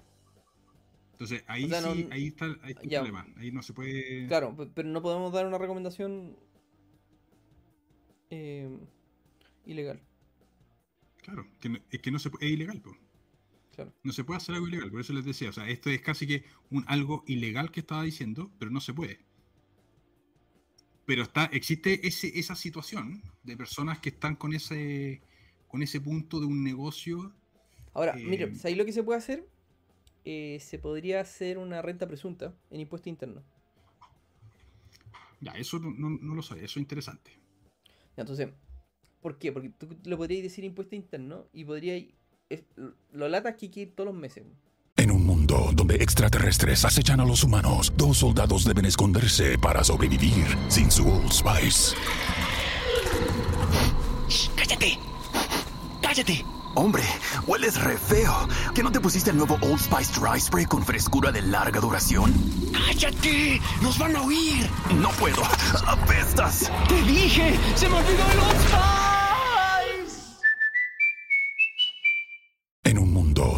Extraterrestres acechan a los humanos, dos soldados deben esconderse para sobrevivir sin su Old Spice. Shh, ¡Cállate! ¡Cállate! Hombre, hueles re feo. ¿Que no te pusiste el nuevo Old Spice Dry Spray con frescura de larga duración? ¡Cállate! ¡Nos van a oír! No puedo. ¡Apestas! ¡Te dije! ¡Se me olvidó el Old Spice! Imagínate que una, perso- una persona que... Una persona que vende, por ejemplo, la vecina que vende pancito. ¿Ya? Claro. la- La vecina que vende pancito po- podría, podría anotar, tener un Excel anotado con todas las ventas que hizo y después llevarla a impuesto interno, decirle, oiga señor, yo quiero acreditar la renta que hice este mes, porque no quiero crear una empresa, quiero hacer una renta presunta porque le vendo a toda la gente de la comunidad. Em, quiero pagar el impuesto respectivo. Y la persona le va a decir, ya, ¿qué vende? ¿Dónde lo vende? Y te van a calcular un estimado y si tenía el Excel, lógicamente va a ser más fácil. Te van a calcular un estimado de lo que tú estáis vendiendo. Y eso te lo van a calcular, por, eso se llama renta presunta. Porque te van, a, te van a calcular lo que tú estáis vendiendo y te van a hacer una boleta, ellos mismos. Y te van a decir, ya, usted tiene que pagarnos, qué sé yo, 30 mil pesos. Por conceptos de IVA. Y eso va a entrar en tu declaración de impuestos. Porque va- vaya a percibir esa renta. ¿Cachai? Eso pasa mucho en las ferias artesanales. po. ¿Por qué? Porque hay mucha gente que no hace el inicio de actividades, lógico, porque no tiene sentido para una, persona en feria artesanal. Pero claro, va el inspector de impuesto interno y le dice, oiga, señor, no, no da boleta. Y le dice el gallo de la feria, no, no doy boleta. Ah, Entonces va a tener que ir a impuesto interno y hacer la renta presunta. Claro, el compadre debería hacerlo siempre, pero no lo hace. ¿Cachai? Entonces, pero la mejor forma para acreditar esas rentas en negro es esa. Eh, Por la venta de productos de servicio. Claro. Si es Pero un de producto, servicio. porque servicio. Sí, boleta, sí, por- de si es un servicio, la boleta en horario. Sí. No, ahí hay que, hacer, hay que hacerlo siempre, la boleta de honorario. Claro, Pero el- incluso, o sea, Es vamos, complicado la de este producto. O sea, vamos a decir algo, otra ilegalidad. Por ejemplo, las prostitutas que trabajan. O sea, deberían, si quieren de acreditar renta, boleta en horario. po. Cosas así. po. Sí, pues. Oye, Jaime acá nos, dice, ¿cuál es la mejor inversión inmobiliaria hoy en día? Uf, es que no... No... La, la próxima semana, Jaime, vamos a hablar de los tipos de negocio Es inmobiliario. que, ¿sabéis lo que pasa, Jaime? Que, que acá... em, mira, tú, tú puedes tener una inversión inmobiliaria en donde tú puedes meter 80 palos y puede ser una inversión pero excelente. Pero si el momento en que tú querés meterle 500, no te va a rendir lo mismo. ¿Me cachai? Entonces, es complejo, no, no podéis llegar y encontrar una, una inversión inmobiliaria que te dé las mismas rentabilidades con diferentes montos de inversiones. Por eso se analizan los proyectos de forma independiente y se comparan. Y tenemos que comparar proyecto con proyecto. esa es la, ciencia al final. Entonces el día de mañana, cuando tú tengáis dos proyectos distintos que quería elegir y queréis saber cuál te conviene más y vale exactamente lo mismo, por lo menos vaya a poder tomar la decisión sabia de decir dónde invertir porque uno es más rentable que el otro. Pero decir propiamente que, un, que cuál es la mejor inversión inmobiliaria es complicado, complicado. Porque pueden ser los malls, no sé. Para algunos puede ser un mall. Proyecto, proyecto. Claro. Pero para otro puede ser un multifamiliar. poner un edificio. No, va, a depender mucho. Comprar bodegas, comprar estacionamiento, depende de, la situación. depende de un montón de factores. Es imposible determinarlo a secas así. Esta es la mejor. Porque el día que una inversión inmobiliaria es la mejor, todos los inversionistas inmobiliarios van a ir a eso, va a subir los precios, va a bajar la rentabilidad y, deja de ser la mejor. Entonces, no, se puede determinar tan fácilmente. A nivel general, hay que saber que la inversión inmobiliaria es muy buena. ¿Más preguntas tengo, por allá? Tengo ahí preguntas, si no se acaban estas cuestiones. Ya vamos por otra. Ya vamos a empezar a contestar solo super chats. Solo super Acá, de Nelson.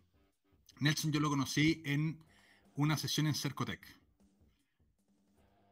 No relacionado con el tema. Desea agradecer a Cristóbal por los tips para la postulación del Capital Semilla. Nelson postuló eh, ayer o anteayer. Ah, fabuloso. Al, Capital Semilla y tengo pendiente, Nelson, ver el, el video que me mandaste. Fabuloso. Espero que te lo ganes, Nelson. Ya, acá la pregunta. Ah, dale. Ya, dale, tú, dale tú. Ya, esta de Carlos, preguntativo, dice, ¿cómo es eso del crédito del dueño? Esto se refería cuando la hizo era por el tema de las parcelas. Básicamente los proyectos de parcelas, muchas veces... No, de inmobiliarios también. Te dan, te dicen, mira, eh, tú no tienes acceso al crédito, pero páganos a nosotros durante X cantidad de años, X cuota. Entonces al final el dueño es el que te está dando el crédito. Por lo general, yo lo he visto mucho en parcelas en el sur, no lo he visto tanto en, departamentos, pero. Y yo lo vi mucho porque estuve comprando, mirando para comprar y al final compré una parcela en el sur y había muchos proyectos que te decían: mira, la parcela cuesta 60 millones, pero si nos paga al contado tiene 50% de descuento, o sea, paga 30. Y con cuotas terminas pagando 60. Eso es básicamente el, crédito del dueño. Te dicen cuotas de 500 mil pesos a, en 120 cuotas. Es un crédito del dueño. Exacto. ¿Dudas por allá? ¿Qué opinas de los leasing hipotecarios? ¿Es conveniente? Caso a caso. En general, el leasing es una forma atractiva, tiene ciertas ventajas tributarias para invertir. Eh, va, va, a depender de cuál sea la condición. O sea, no por el hecho de que sea leasing, automáticamente es bueno. Si la tasa es buena, puede ser algo competitivo respecto a un crédito hipotecario tradicional. En general, todos los leasing tienen tasas más altas. Pero por eso, al final, mi opinión es que depende de la condición del crédito. Si la, tasa de leasing es mucho más alta que el crédito hipotecario, yo me iría por el crédito hipotecario. Entonces, comparar distintos instrumentos. Aquí, Denise nos pregunta: Tengo dos casas arrendadas y la tercera para vivir no he seguido invirtiendo en más propiedades porque no entiendo eso de los impuestos que se deben pagar al tener una tercera propiedad en arriendo. Wow. El beneficio de FL2. Sí, el de FL2. Ya, yo tampoco lo entiendo bien. Tengo que ser súper honesto. Pero va a depender mucho de cómo se financia esa tercera propiedad. ¿Tú lo cachai, Álvaro, todo el mote? Mira, yo se lo pregunté en algún momento a, a Max Cerecea, que lo deberíamos invitar a algún programa. Max Cerecea es un abogado que se dedica a, algunas cosas de inicio de empresa y cosas así. Y le pregunté, yo tenía, cuando le pregunté tenía cuatro departamentos. ¿Y cómo tengo que declarar esto? Porque para que todos sepan, el beneficio de FL2 significa que tú puedes tener hasta dos propiedades arrendadas y esa renta no la tienes que declarar. Pero yo lo, lo que sabía es que la persona tenía que declararlo para que te lo cobraran el impuesto. Claro. Lo que se declara es la de la, la- la tercera que está arrendada. Entonces yo tenía cuatro, vendí uno y dije, vea, Max, ¿qué es lo, ¿cuál es mi situación tributaria en esto? No tienes que declarar. ¿Por qué? Porque estoy con una donde vivo, más otras dos que se arriendan que tienen el beneficio de FL2. Entonces percibo renta de dos que no se declaran por ser de FL2 más la que estoy viviendo. Ahora, si tuviese un cuarto, que en ese momento lo tuve, tuve que declarar esa renta de ese cuarto. Ahora no. Ya, de todas maneras, ahí confírmenlo con algún abogado. Esa es la información que tengo yo. Y no lo... Cuando lo declaré, ¿Sí? depende del tramo del tramo global complementario, porque entra como renta general. Ah, entra como renta general. En mi, sí, en mi canal hay un video de qué cosa es el impuesto global complementario, por si acaso. Ahora, una Ojo que. del último video que hay. si entra. perdón. Si entra como global complementario, respondiendo a, la- a Denise, es mucho más fácil, porque ya ahora nos aclaró. Si entra como global complementario, toda esa renta pasaría como. Todo el arriendo que pase pasaría como renta. Y si tú estás trabajando, tienes un trabajo, pasaría a pagar impuesto a la renta sobre eso. Pero todos los intereses que tú estás pagando sobre esas propiedades que estás comprando, que tienes, eh, también se descuentan del global complementario. Así que también Sí. hay un beneficio tributario ahí, entre medio. Sí. Ahí, Denis, échale una mirada. Es uno de los últimos videos que subí al canal porque ahí explicamos el global complementario en, más o menos en detalle. Ahora, y el tema de las lo que los sí- intereses. Lo que sí, esas, esas casas arrendadas tienen que declararlas como arrendadas. Para que se justifique el arriendo. En mi caso, por ejemplo, las propiedades. Hay algunas propiedades que están justificadas arrendadas. Pero no todas. Porque hay unas que están por el Airbnb. Ahora, Entonces que ahí se paga otro impuesto. Airbnb, Pagan otro Las que están por Airbnb, sí, po. Ahora, la, la propiedad que tú arriendas vacía, esa es la que tiene el beneficio FL2. Esa. La que, la que estás arrendando por Airbnb amoblada no tiene beneficio No. FL2. No tiene. Esa es que puedes tener un departamento, Sí. Lo metes en Airbnb y tienes que declarar renta. Versus que por Así renta es. tradicional no. Claro. Aquí César nos pregunta, si soy dueño de la mitad de una propiedad y la otra pertenece a mi hermano, ¿me puedo apalancar con eso para tomar un crédito con fines generales o hipotecario? Eh, Pero la propiedad está pagada, ¿cierto? Si está pagada, mm, sí. Sí, si está pagando, Sí. no, no- Sí, sí, yo puede. veo que sí. De hecho, podrías arrendarla, incluso podrías acreditarla como renta. También. Y, la- si la arrenda- y ya sea como está la mitad tuyo, podrías acreditarlo como tu arriendo completo, no la mitad de tu hermano. Hay estas cosas que se pueden hacer ahí. Sí, pero esa, claro, hay hartas cosas y lo ideal ahí es conversar con algún abogado tributario, podría ser que te pueda ayudar en esto. Sí.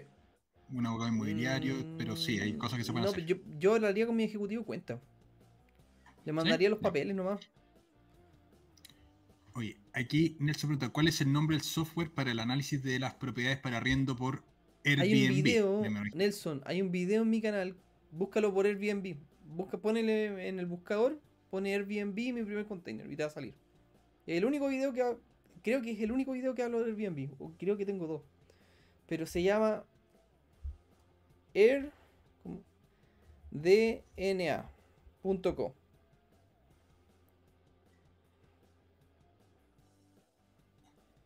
¿Ya? Acá lo tengo, se lo voy a dejar en el chat.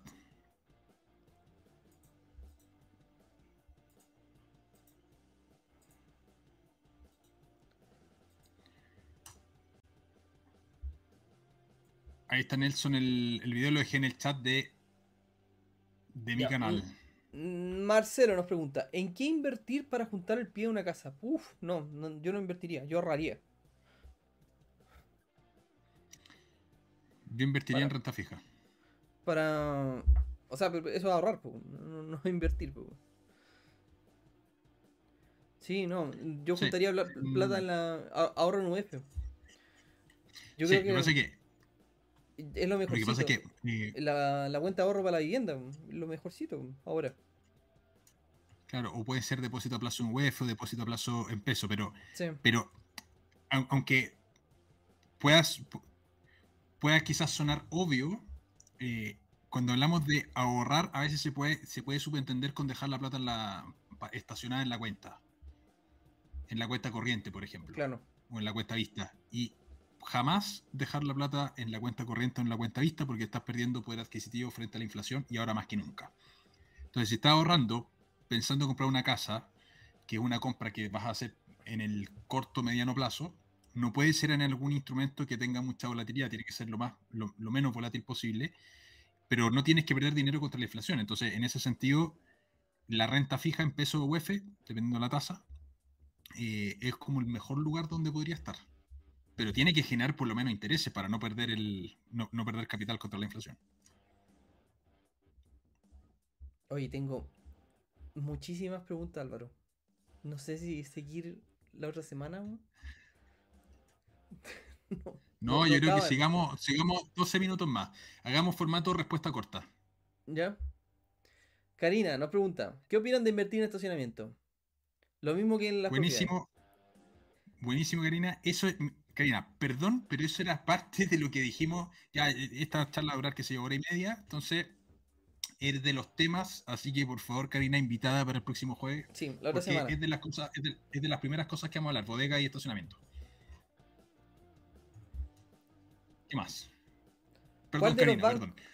¿Cuál de los bancos da mejor tasa del crédito hipotecario? Ahora el Banco Estado, por lejos.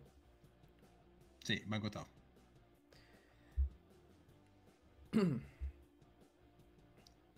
¿Qué más? Hola, sigo el canal hace bastante tiempo. Tengo una pyme no regularizada en Instagram.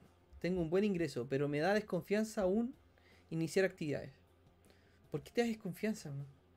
Tienes que iniciar actividades si, si ya tienes ingreso suficiente. Yo creo que no, no puede haber sido una respuesta más sincera de Cristóbal. ¿Por qué te das confianza? Ah, aquí dice.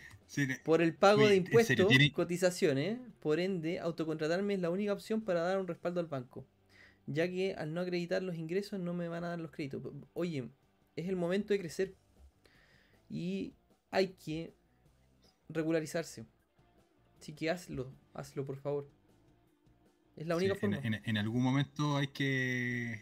Y eso es mensaje que- para todos los, los no, no hay ningún riesgo en esto. Oye, mira, si lo único complicado acá, tenéis que tener como aliado un buen contador. Eso es todo. Y hice un video, Y al final del. hice un video Sí, donde, donde te enseño a buscar un contador. O sea, que te enseño en qué cosa tienes que fijarte para tu contador.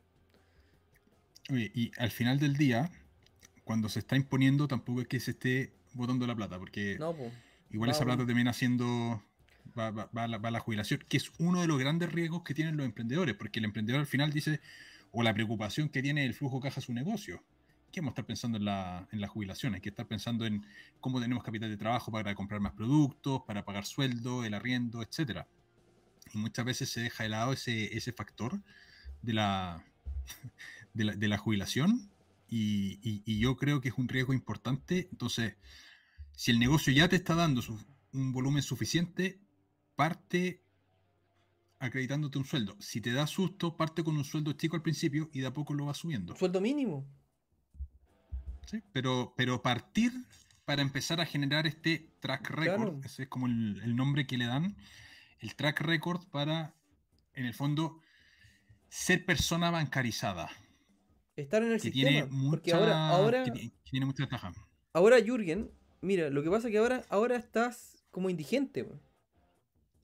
Ese es el problema, entonces. Igual yo te pregunto, lo más seguro que no te pagas salud, pe- pe- pero. Oye, si te enfermas, ¿quién va. ¿Quién va a pagar la- las- las cuentas de la casa? Eso, eso es una parte de los beneficios buenos de. Por ejemplo, yo estuve hace poco, estuve 22 días con licencia. 22 días. Y, Cris- y Cristóbal es emprendedor, pero tiene sueldo en su empresa. Oye, me pagó la ISAPRE esos 22 días. No me lo pagué yo, mi sueldo. Y imagínate, si me hubiese pasado algo grave, porque menos mal no me pasó algo, algo terrible, me dio lumbago nomás. O sea, no, pude- no pude caminar algunos días, estuve en cama un rato. Pero cáchate que, que solamente por eso si me hubiese pasado algo grave, no hubiese podido trabajar más. ¿Y qué hago? Así, hasta ahí llegamos. Oye, y te pongo el caso. Mira, Jürgen, me imagino que Jürgen eres hombre con ese nombre, pero, pero imagínate si eres mujer. Te embarazas. Oye, no voy a poner. Te voy a, seguir trabajando embarazado. ¿Cachai? Entonces hay que tomarse el prenatal y el postnatal correspondiente. ¿Quién te lo va a pagar? O hay que estar regularizado. Hay que, hay que estar con los papeles al día. Es súper importante pagarse las cotizaciones, pagarse la ISAPRE o la, o la Fo- FONASA en ese caso. Ya, para que no. No hay que verlo como algo terrible. Hay cosas que tienen beneficio estar en el sistema. Y parte de esos beneficios es que te puedes enfermar tranquilamente.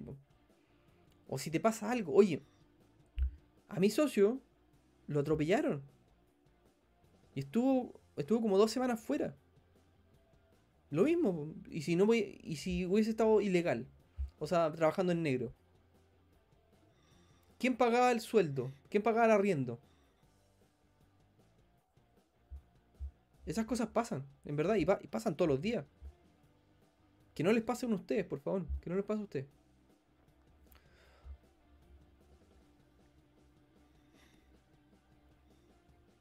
Dice, dice Dani. ¿Qué más? Hola, de nada te sirve tener una pyme si no estás bancarizado.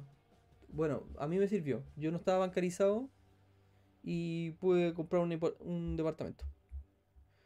Así que no lo es todo. Pero después me bancaricé y todo bien. pues. No. Pero lógico, tengo que estar yo bancarizado. Ojo. Si, si no estoy bancarizado yo, no, no podemos hacer nada. Claro. Estamos terminando. Pensé que, eh, que- que- que el negocio inmobiliario, en el, en el concepto tradicional de la compra, por ejemplo, de casas, departamentos, que por los montos que tienen, si, son, si estamos dentro del 99.9% de la, de la población, lo vamos a tener que hacer con crédito. Claro. Y para eso necesitamos estar bancarizados y, el estar bancarizado requiere ciertas condiciones. Nos podrán gustar o no, pero, son las normas del, juego y conviene. Y es un juego que, en ese sentido conviene. Entonces, es- estar bancarizado es importante. Es bien importante. Mi señora, de hecho, bueno, prontamente quizás nos vamos a poner en campaña para, para tra- traer un retoño. Y ella es independiente. Yo tengo una empresa consultora y to- estoy en el trámite de, de- de contratarla.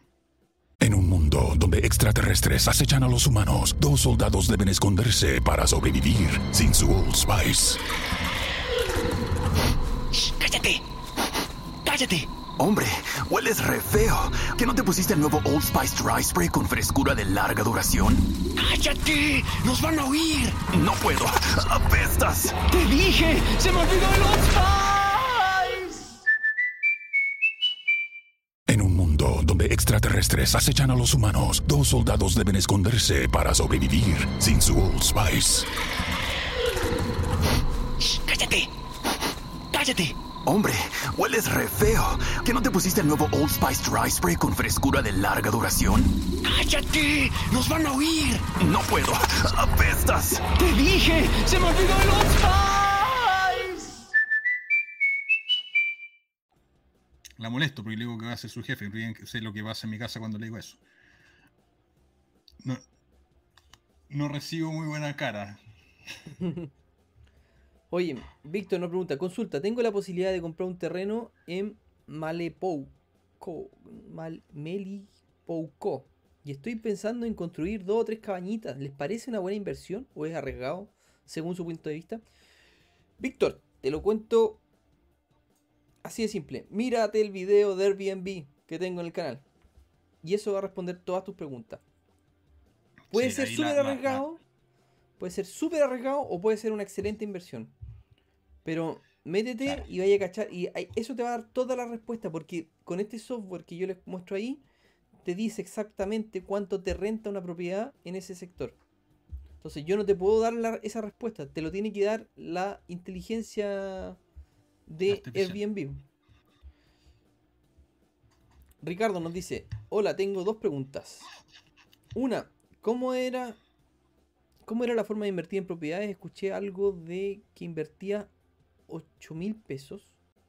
¿Cuál es el canal? Y la 2, ¿cuál es el canal de Álvaro? No, eh, son como 40 mil, dijiste Álvaro. No, 40, eh, eh, lo, lo mínimo era como un poquito más de 30, es una cuota más de 30. Ya. Es para in- invertir en cuotas de fondos de inversión. El Inversión canal se llama. Bratia con. Claro. Inversiones, claro, la gracia Ahí es están- invertir ahí están los nombres de los en canales. fondos de inversión de empresas inmobiliarias, porque claro, las empresas inmobiliarias trabajan de la misma forma. Por ejemplo, Mall Plaza es una empresa inmobiliaria y transa en la bolsa. A todo esto le da como el Sí, forro, pero no esto- y- importa. Pero Sí, es un de- negocio de inmobiliario. Esto no es así. Esto, hay, hay fondos de inversión que lo que hacen es comprar pools distintos de propiedades. De hecho, ahí- ahí les muestro particularmente un fondo que se llama Cefin Rentas, que invierte en centros de distribución, en estacionamientos, en bodegas. ¿Han visto esos estacionamientos del centro que son pisos y pisos de estacionamiento? Bueno, esos muchas veces son negocios de renta inmobiliaria. Oficinas, eh, locales comerciales, en fin, hay una serie de cosas. Entonces, tú compras cuotas de estos fondos y estos fondos, el dinero está invertido a su vez en distintos inmuebles. Y esos inmuebles se arriendan completamente, eh, la renta va al fondo y el fondo te entrega a ti tu parte y ellos se quedan con una pequeña, una pequeña comisión. Y una forma súper atractiva de exponerse al mercado inmobiliario sin pasar por la, la forma que todos conocemos de comprar un departamento. em, no, es una, es una forma distinta, tiene ventaja y desventaja y ahí les Claro, cuento cuáles a mi juicio son la- las ventajas y desventajas. La, la- la gracia de los, de los negocios inmobiliarios es el tema del apalancamiento. Esa es la, la gran ventaja que tiene. Ah, bueno, y también el tema de la plusvalía. Esas son las dos cosas que tiene interesantes. Pero, pero claro, inver- invertir en, en esos fondos, puta, eh, para eso nos metemos en otro fondo pues, también. pues. No necesitamos meternos en, fondos inmobiliarios. pues. Pero es una, es una opción más, sí. Es una Es- opción es, más. es lo que está más expuesto al, al negocio inmobiliario. Claro. Eh, y tienen, dice- cosas bien, bien choras, su fondo. Nos dice, tengo un terreno en la playa, ¿cómo puedo buscar financiamiento para un negocio de cabaña? Lo mismo que te contamos acá, yo no sé si se puede, ¿se puede, u- se puede hipotecar un, con un fin general un terreno? Sí, se puede hipotecar todo con Eso- fines eso generales, pero, pero te tiene que dar, o sea, el, Ah, te ¿cuánto que vale dar la terreno? renta. Te, te tiene que dar la renta, No, claro. más que, ma- y más que la renta, el valor del terreno. O sea, sí, te tiene que dar primero la renta y segundo, el valor del terreno, ¿cuánto es? Porque el banco, cuando tú hipotecas con fines generales, te va a dar entre el 60 y 70% de eso. Entonces hay que calcular cuánto vale eso. Claro. No, mira, Felipe, te la voy a hacer corta la respuesta. Llama a tu ejecutivo del banco, ten una reunión con él y cuéntale. Si tú le contáis estas cosas, igual como nos estáis contando a nosotros, así abiertamente, no veo por qué no él te pueda ayudar. Y si tenías un mal ejecutivo, cámbialo, búscate otro banco.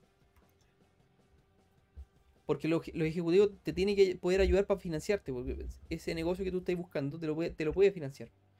Sobre todo si tú ya tienes un patrimonio asociado. Pero lo importante es que tú tengas las lucas de que acredites renta. Si no acreditas renta, aquí estamos mal. Si la gente que no está en el sistema acreditando renta de alguna forma, uh, estamos mal. Así que hay que partir por eso. Sí, aquí Dale Paulo tú, ¿qué pregunta, sin ingresos formales, pero con ya dos propiedades con valor comercial de 200 millones, ¿es posible pedir un hipotecario usando como garantía esos inmuebles? Yo, ¿Esos inmuebles están pagados o no están pagados? Porque si esos inmuebles no están pagados y son créditos, se están usando como garantías para algún crédito, entiendo que no. Si están pagados y están Ahora- libres de deuda, sí. ahora, esos inmuebles tienen, técnicamente tienes ingresos formales porque si los deberías tener arrendados.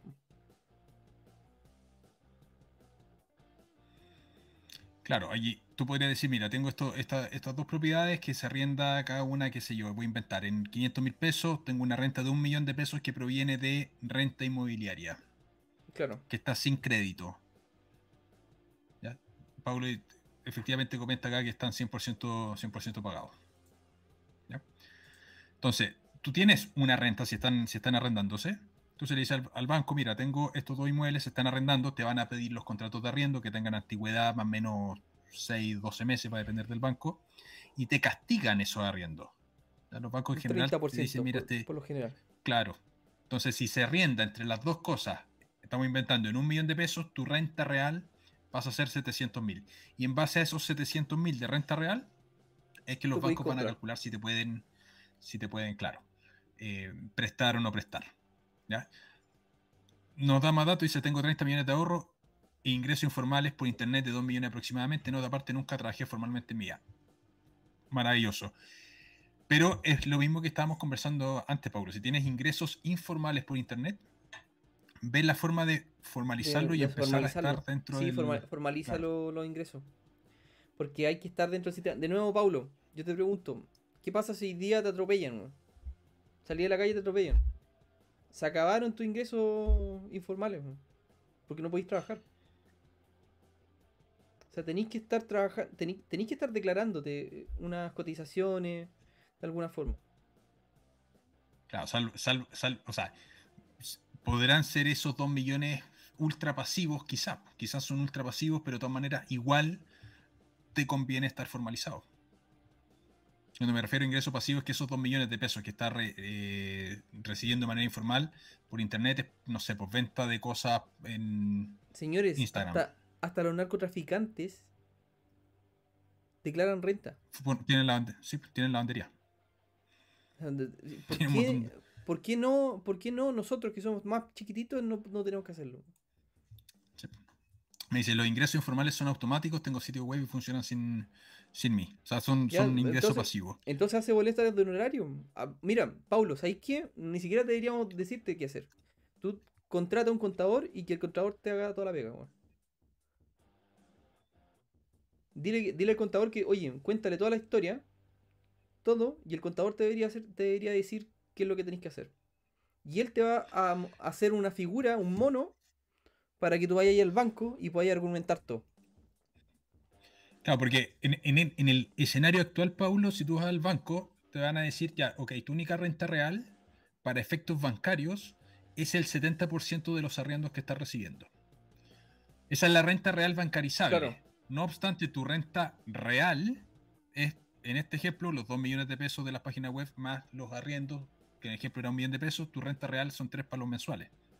Pero bancarizable son 700 lucas. No, y te lo digo de otra forma, esos 30 millones que tú, que tú dices, el, el banco o cualquier institución te va a preguntar dónde sacaste los 30, los 30 palos. ¿Qué estáis haciendo? O sea, no estáis pagando claro, porque Claro, porque ese, ese, es el otro punto, Paulo. Y no es menor, porque puede llegar impuesto y te van a decir, señor Paulo, usted tiene dos propiedades que valen 200 millones de pesos en su conjunto, tiene 30 millones de pesos en ahorro, ¿De dónde si nunca ha pagado impuestos? ¿Y qué no, Habla con tu contador. Oye, búscate un contador. Mírate el video que tengo en el canal sobre cómo, en qué fijarte para buscar un contador. Habla con un contador y que te haga un mono de tal manera que tú podáis argumentar eso, esos ingresos sin problema. Hoy te insisto, los narcotraficantes pagan impuestos. ¿Por qué, ¿Por qué tú no lo haces? ¿Ya?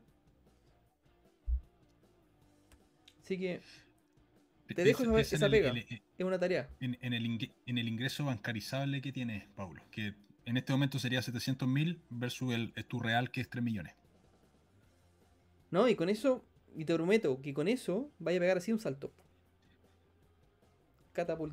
una catapulta hacia el apalancamiento. Excelente. Ya, última pregunta. ¿Qué opinan del posible nuevo colapso del mercado inmobiliario? Aparte tú, Álvaro. A ver, los, colapsos en el mercado inmobiliario no son como los colapsos en las bolsas. Eh, creo que se mete mucho ruido cuando se habla de, colapso, porque posiblemente esa información uno las va obteniendo de el mismo YouTube, por ejemplo donde los creadores de contenido muchas veces exageran las, cosas, decir, oye, mira, vas a perder todo. No, es una forma exagerada de decir algo, los precios inmobiliarios tienen una pendiente de caída mucho más suave cuando caen eh, que los precios de las acciones. No se va a comportar de la misma manera, pero bajo ningún punto de vista. Además que los... ¿Y, y por qué no se comporta de la misma manera? Porque tú cuando entras a tu banco no sabes cuánto es el valor de tu propiedad. Versus que sí sabes cuánto, cuánto se va a devalorizar el precio de tus acciones. Entonces, ese comportamiento, cuando tú sí ves que los precios de las acciones están bajando, genera mucho más pánico, porque ves que tu cuenta está en rojo, etcétera, y muchas personas tienden a vender con pérdida y los precios bajan más. Por eso el precio de las, las bolsas son tan volátiles. Pero los precios de las propiedades no. el precio de la propiedad tú puedes tener tu casa y la del lado se puede vender un 10% más, 10% menos y ni te enteraste. Entonces, eso genera que, los, que las variaciones de precios sean mucho más amortiguadas en el cambio de las propiedades. Ahora, de que pueden bajar de precio, sí, hay un montón de argumentos para que puedan bajar de precio. Y los precios de las propiedades han bajado de precio. Eso de que siempre suban de precio, claro, quizás siempre suben en, pesos, pero en unidades de fomento han bajado. Y si no, si no vemos los precios en Chile, bueno, preguntémosle a los gringos qué pasó en el 2008 con los precios de las propiedades o a los españoles en el 2011. ¿Qué pasó? Bajaron. Y bajaron un montón. Pero yo no creo que estemos en una burbuja absoluta, así como que los precios vayan a desaparecer. Tendría que, cambiar demasiado los fundamentos macroeconómicos de un país para que pase eso.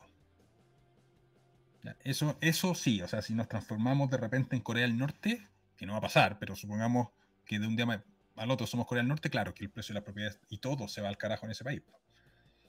Pero en escenarios normales no pasa. Los precios se podrán mantener, bajar un poquito, 5, 7%, pero de ahí bajar 50, 60%, yo no lo veo bajo ningún punto de vista. Tendrían que pasar aún demasiadas cosas para que, para que pase eso acá. Esa por lo menos es mi, opinión hoy día. Capaz que en algunos meses más diga una cosa distinta. A mí me... Cuando me hablan de colapso, yo veo. Es como el, Cyber Day. Una cosa así. Cyber. Mm. Entonces, cuando pienso en eso, es como. Pucha. Va a ser entretenido porque voy a ver alguna oferta. Entonces no, no me asusta. De hecho, pues, a, mí, a, mí, me pasa eso en bolsa. ¿eh? O sea, cuando veo las. Y todo el mundo, oye, las acciones están cayendo. Eh, yo me siento en el mall con todo 70% de descuento. Es como el momento de máxima felicidad. De hecho, había mucha gente que cuando para el tema de la constitución estaban llorando porque ganó la prueba. Yo decía, pucha, ojalá destruyan Chile para comprar hoteles por 100 dólares. Porque claro, es una oportunidad en el fondo. ¿Compraría un hotel en Venezuela ahora? Sí son baratos, están baratos. Están en dólares, en dólares, un, buen departamento, para que, se, para que se hagan una idea. Un buen departamento, tipo dos dormitorios, dos baños, en un, qué sé, en, en un sector tipo Viña del Mar, 20 mil, 25 mil dólares hoy día. Para que se hagan una, idea. es que no esta cuestión es cíclica, hay que pensar eso. O sea, no, no, no. Si hay algún alguna catástrofe que ocurra después se va a arreglar. No, va, no vamos a estar así para siempre. Es, cosa ver, lo que pasó en Estados Unidos para la subprime. O sea, pero quedó, pero. Dejar la, la cagada, hay que decirlo. Dejar la cagada. Pero después se recuperó. Sí, pues, no, si los precios ahora están, muy, están, mucho mal. Están, están más caros que antes, más encima. Entonces, ¿Qué, qué, colapso inmobiliario? Claro, ahora, obviamente, por eso tienen que cambiar los fundamentos macroeconómicos, porque Venezuela ha cambiado muchísimo los, fundamentos de manera negativa, pero en algún momento, si es que se arregla políticamente Venezuela, los precios se van a disparar muy rápidamente. Pero bueno, se tienen que cambiar los fundamentales al final, como se dice muchas veces en finanzas, cambiar los fundamentales. Pero, o sea, yo, yo, yo te... Con eso me quedo, Marcelo, como, como con ese mensaje, como que no, no me... no me importaría mucho que, se, que, que haya un colapso. Si yo, yo, yo pensaría más en la, la actitud pos- positiva. Don Raimundo Molina, persona a quien yo estimo mucho, dice, da la receta a Paulo para ganar 2 millones de pesos con ingresos automáticos. Bueno, y Pablo Paulo va, agrega, va a venir. Pablo agrega, lo vamos a entrevistar a Pablo. Sí, va a venir, va a Eh, venir la otra semana, Pablo, a contarnos. Pablo agrega, intenté varias veces, pero la verdad mi contador no sabe cómo aclarar esos ingresos. Gracias por los datos. Bueno, Es que busca otro si contador. tu- sí, si tu contador no sabe ah. cómo declarar eso, tu contador no te está ayudando a resolver un problema. Eh, claro, de repente uno pu- puede tener una relación sentimental con el contador de hace mucho tiempo, etcétera, pero, pero el contador te tiene que ayudar a solucionar estos problemas. Es una opinión fría, calculadora, pero eh, el contador te tiene que ayudar. O sea, esa- eh, pa- para, eso al final del día le estás pagando. Aquí no hay más dudas. Ya, terminamos entonces. Ya, pues. Aquí, Oye, Karina puso un mensaje, una- se, sintió, se sintió mal Karina porque dije que me aprovechaba de la destrucción de Chile. No lo di, lógicamente no lo, lo hablo en, tomo- en tono de broma, ya, para que no se sientan ofendidos. La verdad que yo, yo no, yo no, yo no voté para la prueba de la constitución. Ahora voy a tener que ir a votar por- obligado. Eh, eh, yo no, yo ni, no- no ni, siquiera, ni siquiera voté por ni siquiera voté por el rechazo. Por eso les digo, no tuve la oportunidad de, de- ni de pensar, porque no, no, no pienso mucho si va a ir bien o le va a ir mal al país. La verdad que es- lógicamente todos queremos que le vaya bien al país. Pero hay que confiar en Sí, la yo no- democracia. Hay que confiar en la democracia. yo no, no voy a decir, est- estos canales no son políticos, eh, pero a mí me gusta mucho la finanza, con eso les digo todo cuál es mi opinión. Raimundo llegó tarde, habrá otro live pronto, próximo Todos los jueves. jueves. Todos los jueves, Raimundo, estamos eh, a las 8 de la noche y hoy día alcanzamos a ver un tercio de lo que teníamos eh, preparado, pensado originalmente. Hoy sí, se alargó muchísimo. Lo, dimension- hecho, lo dimensionamos sumamente mal. de hecho, la otra el- semana está listo el tema de lo de Yu- lo de Illuminati, el gobierno de Boric, pero lamentablemente lo vamos a tener que dejar para la semana subsiguiente. Eh, no se olviden de contestar la encuesta, por favor, que es súper importante para poder saber. Y en los comentarios también déjennos qué les gustaría también que habláramos la semana siguiente. Aquí nos piden un resumen. resumen. Oye, nos pasamos como una hora y media. Claro, originalmente la duración era máximo 90 minutos y vamos las por las 3 horas.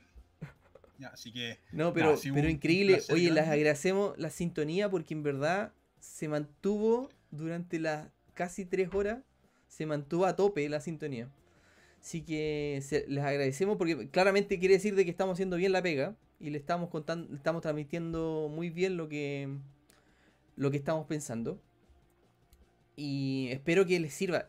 Nosotros hacemos esto claramente con fines educativos y no, no somos asesores financieros, pero nos interesa que a todos ustedes les vaya muy bien. Ese es nuestro principal objetivo, por sobre todas las cosas. ¿Ya? Oye, con perfecto. eso, siendo las casi las un cuarto para 11. las 11 de la noche, le, les damos las gracias y los dejamos invitados para el próximo jueves a las 20 horas. Que estén A la parte 2 súper de esto. Sí, la parte 2. Vamos a hacer la parte 2. Que estén súper bien, chicos y chicas. Un abrazo muy grande. Nos vemos. Chao. Cuídense mucho, nos vemos la próxima semana. Que estén muy bien. Chao, chao. Acuérdense de suscribirse a los canales y todo el cuento. Mundo donde extraterrestres acechan a los humanos, dos soldados deben esconderse para sobrevivir sin su Old Spice. ¡Cállate! ¡Cállate! Hombre, hueles re feo. ¿Que no te pusiste el nuevo Old Spice Dry Spray con frescura de larga duración? ¡Cállate! ¡Nos van a oír! No puedo. ¡Apestas! ¡Te dije! ¡Se me olvidó el Old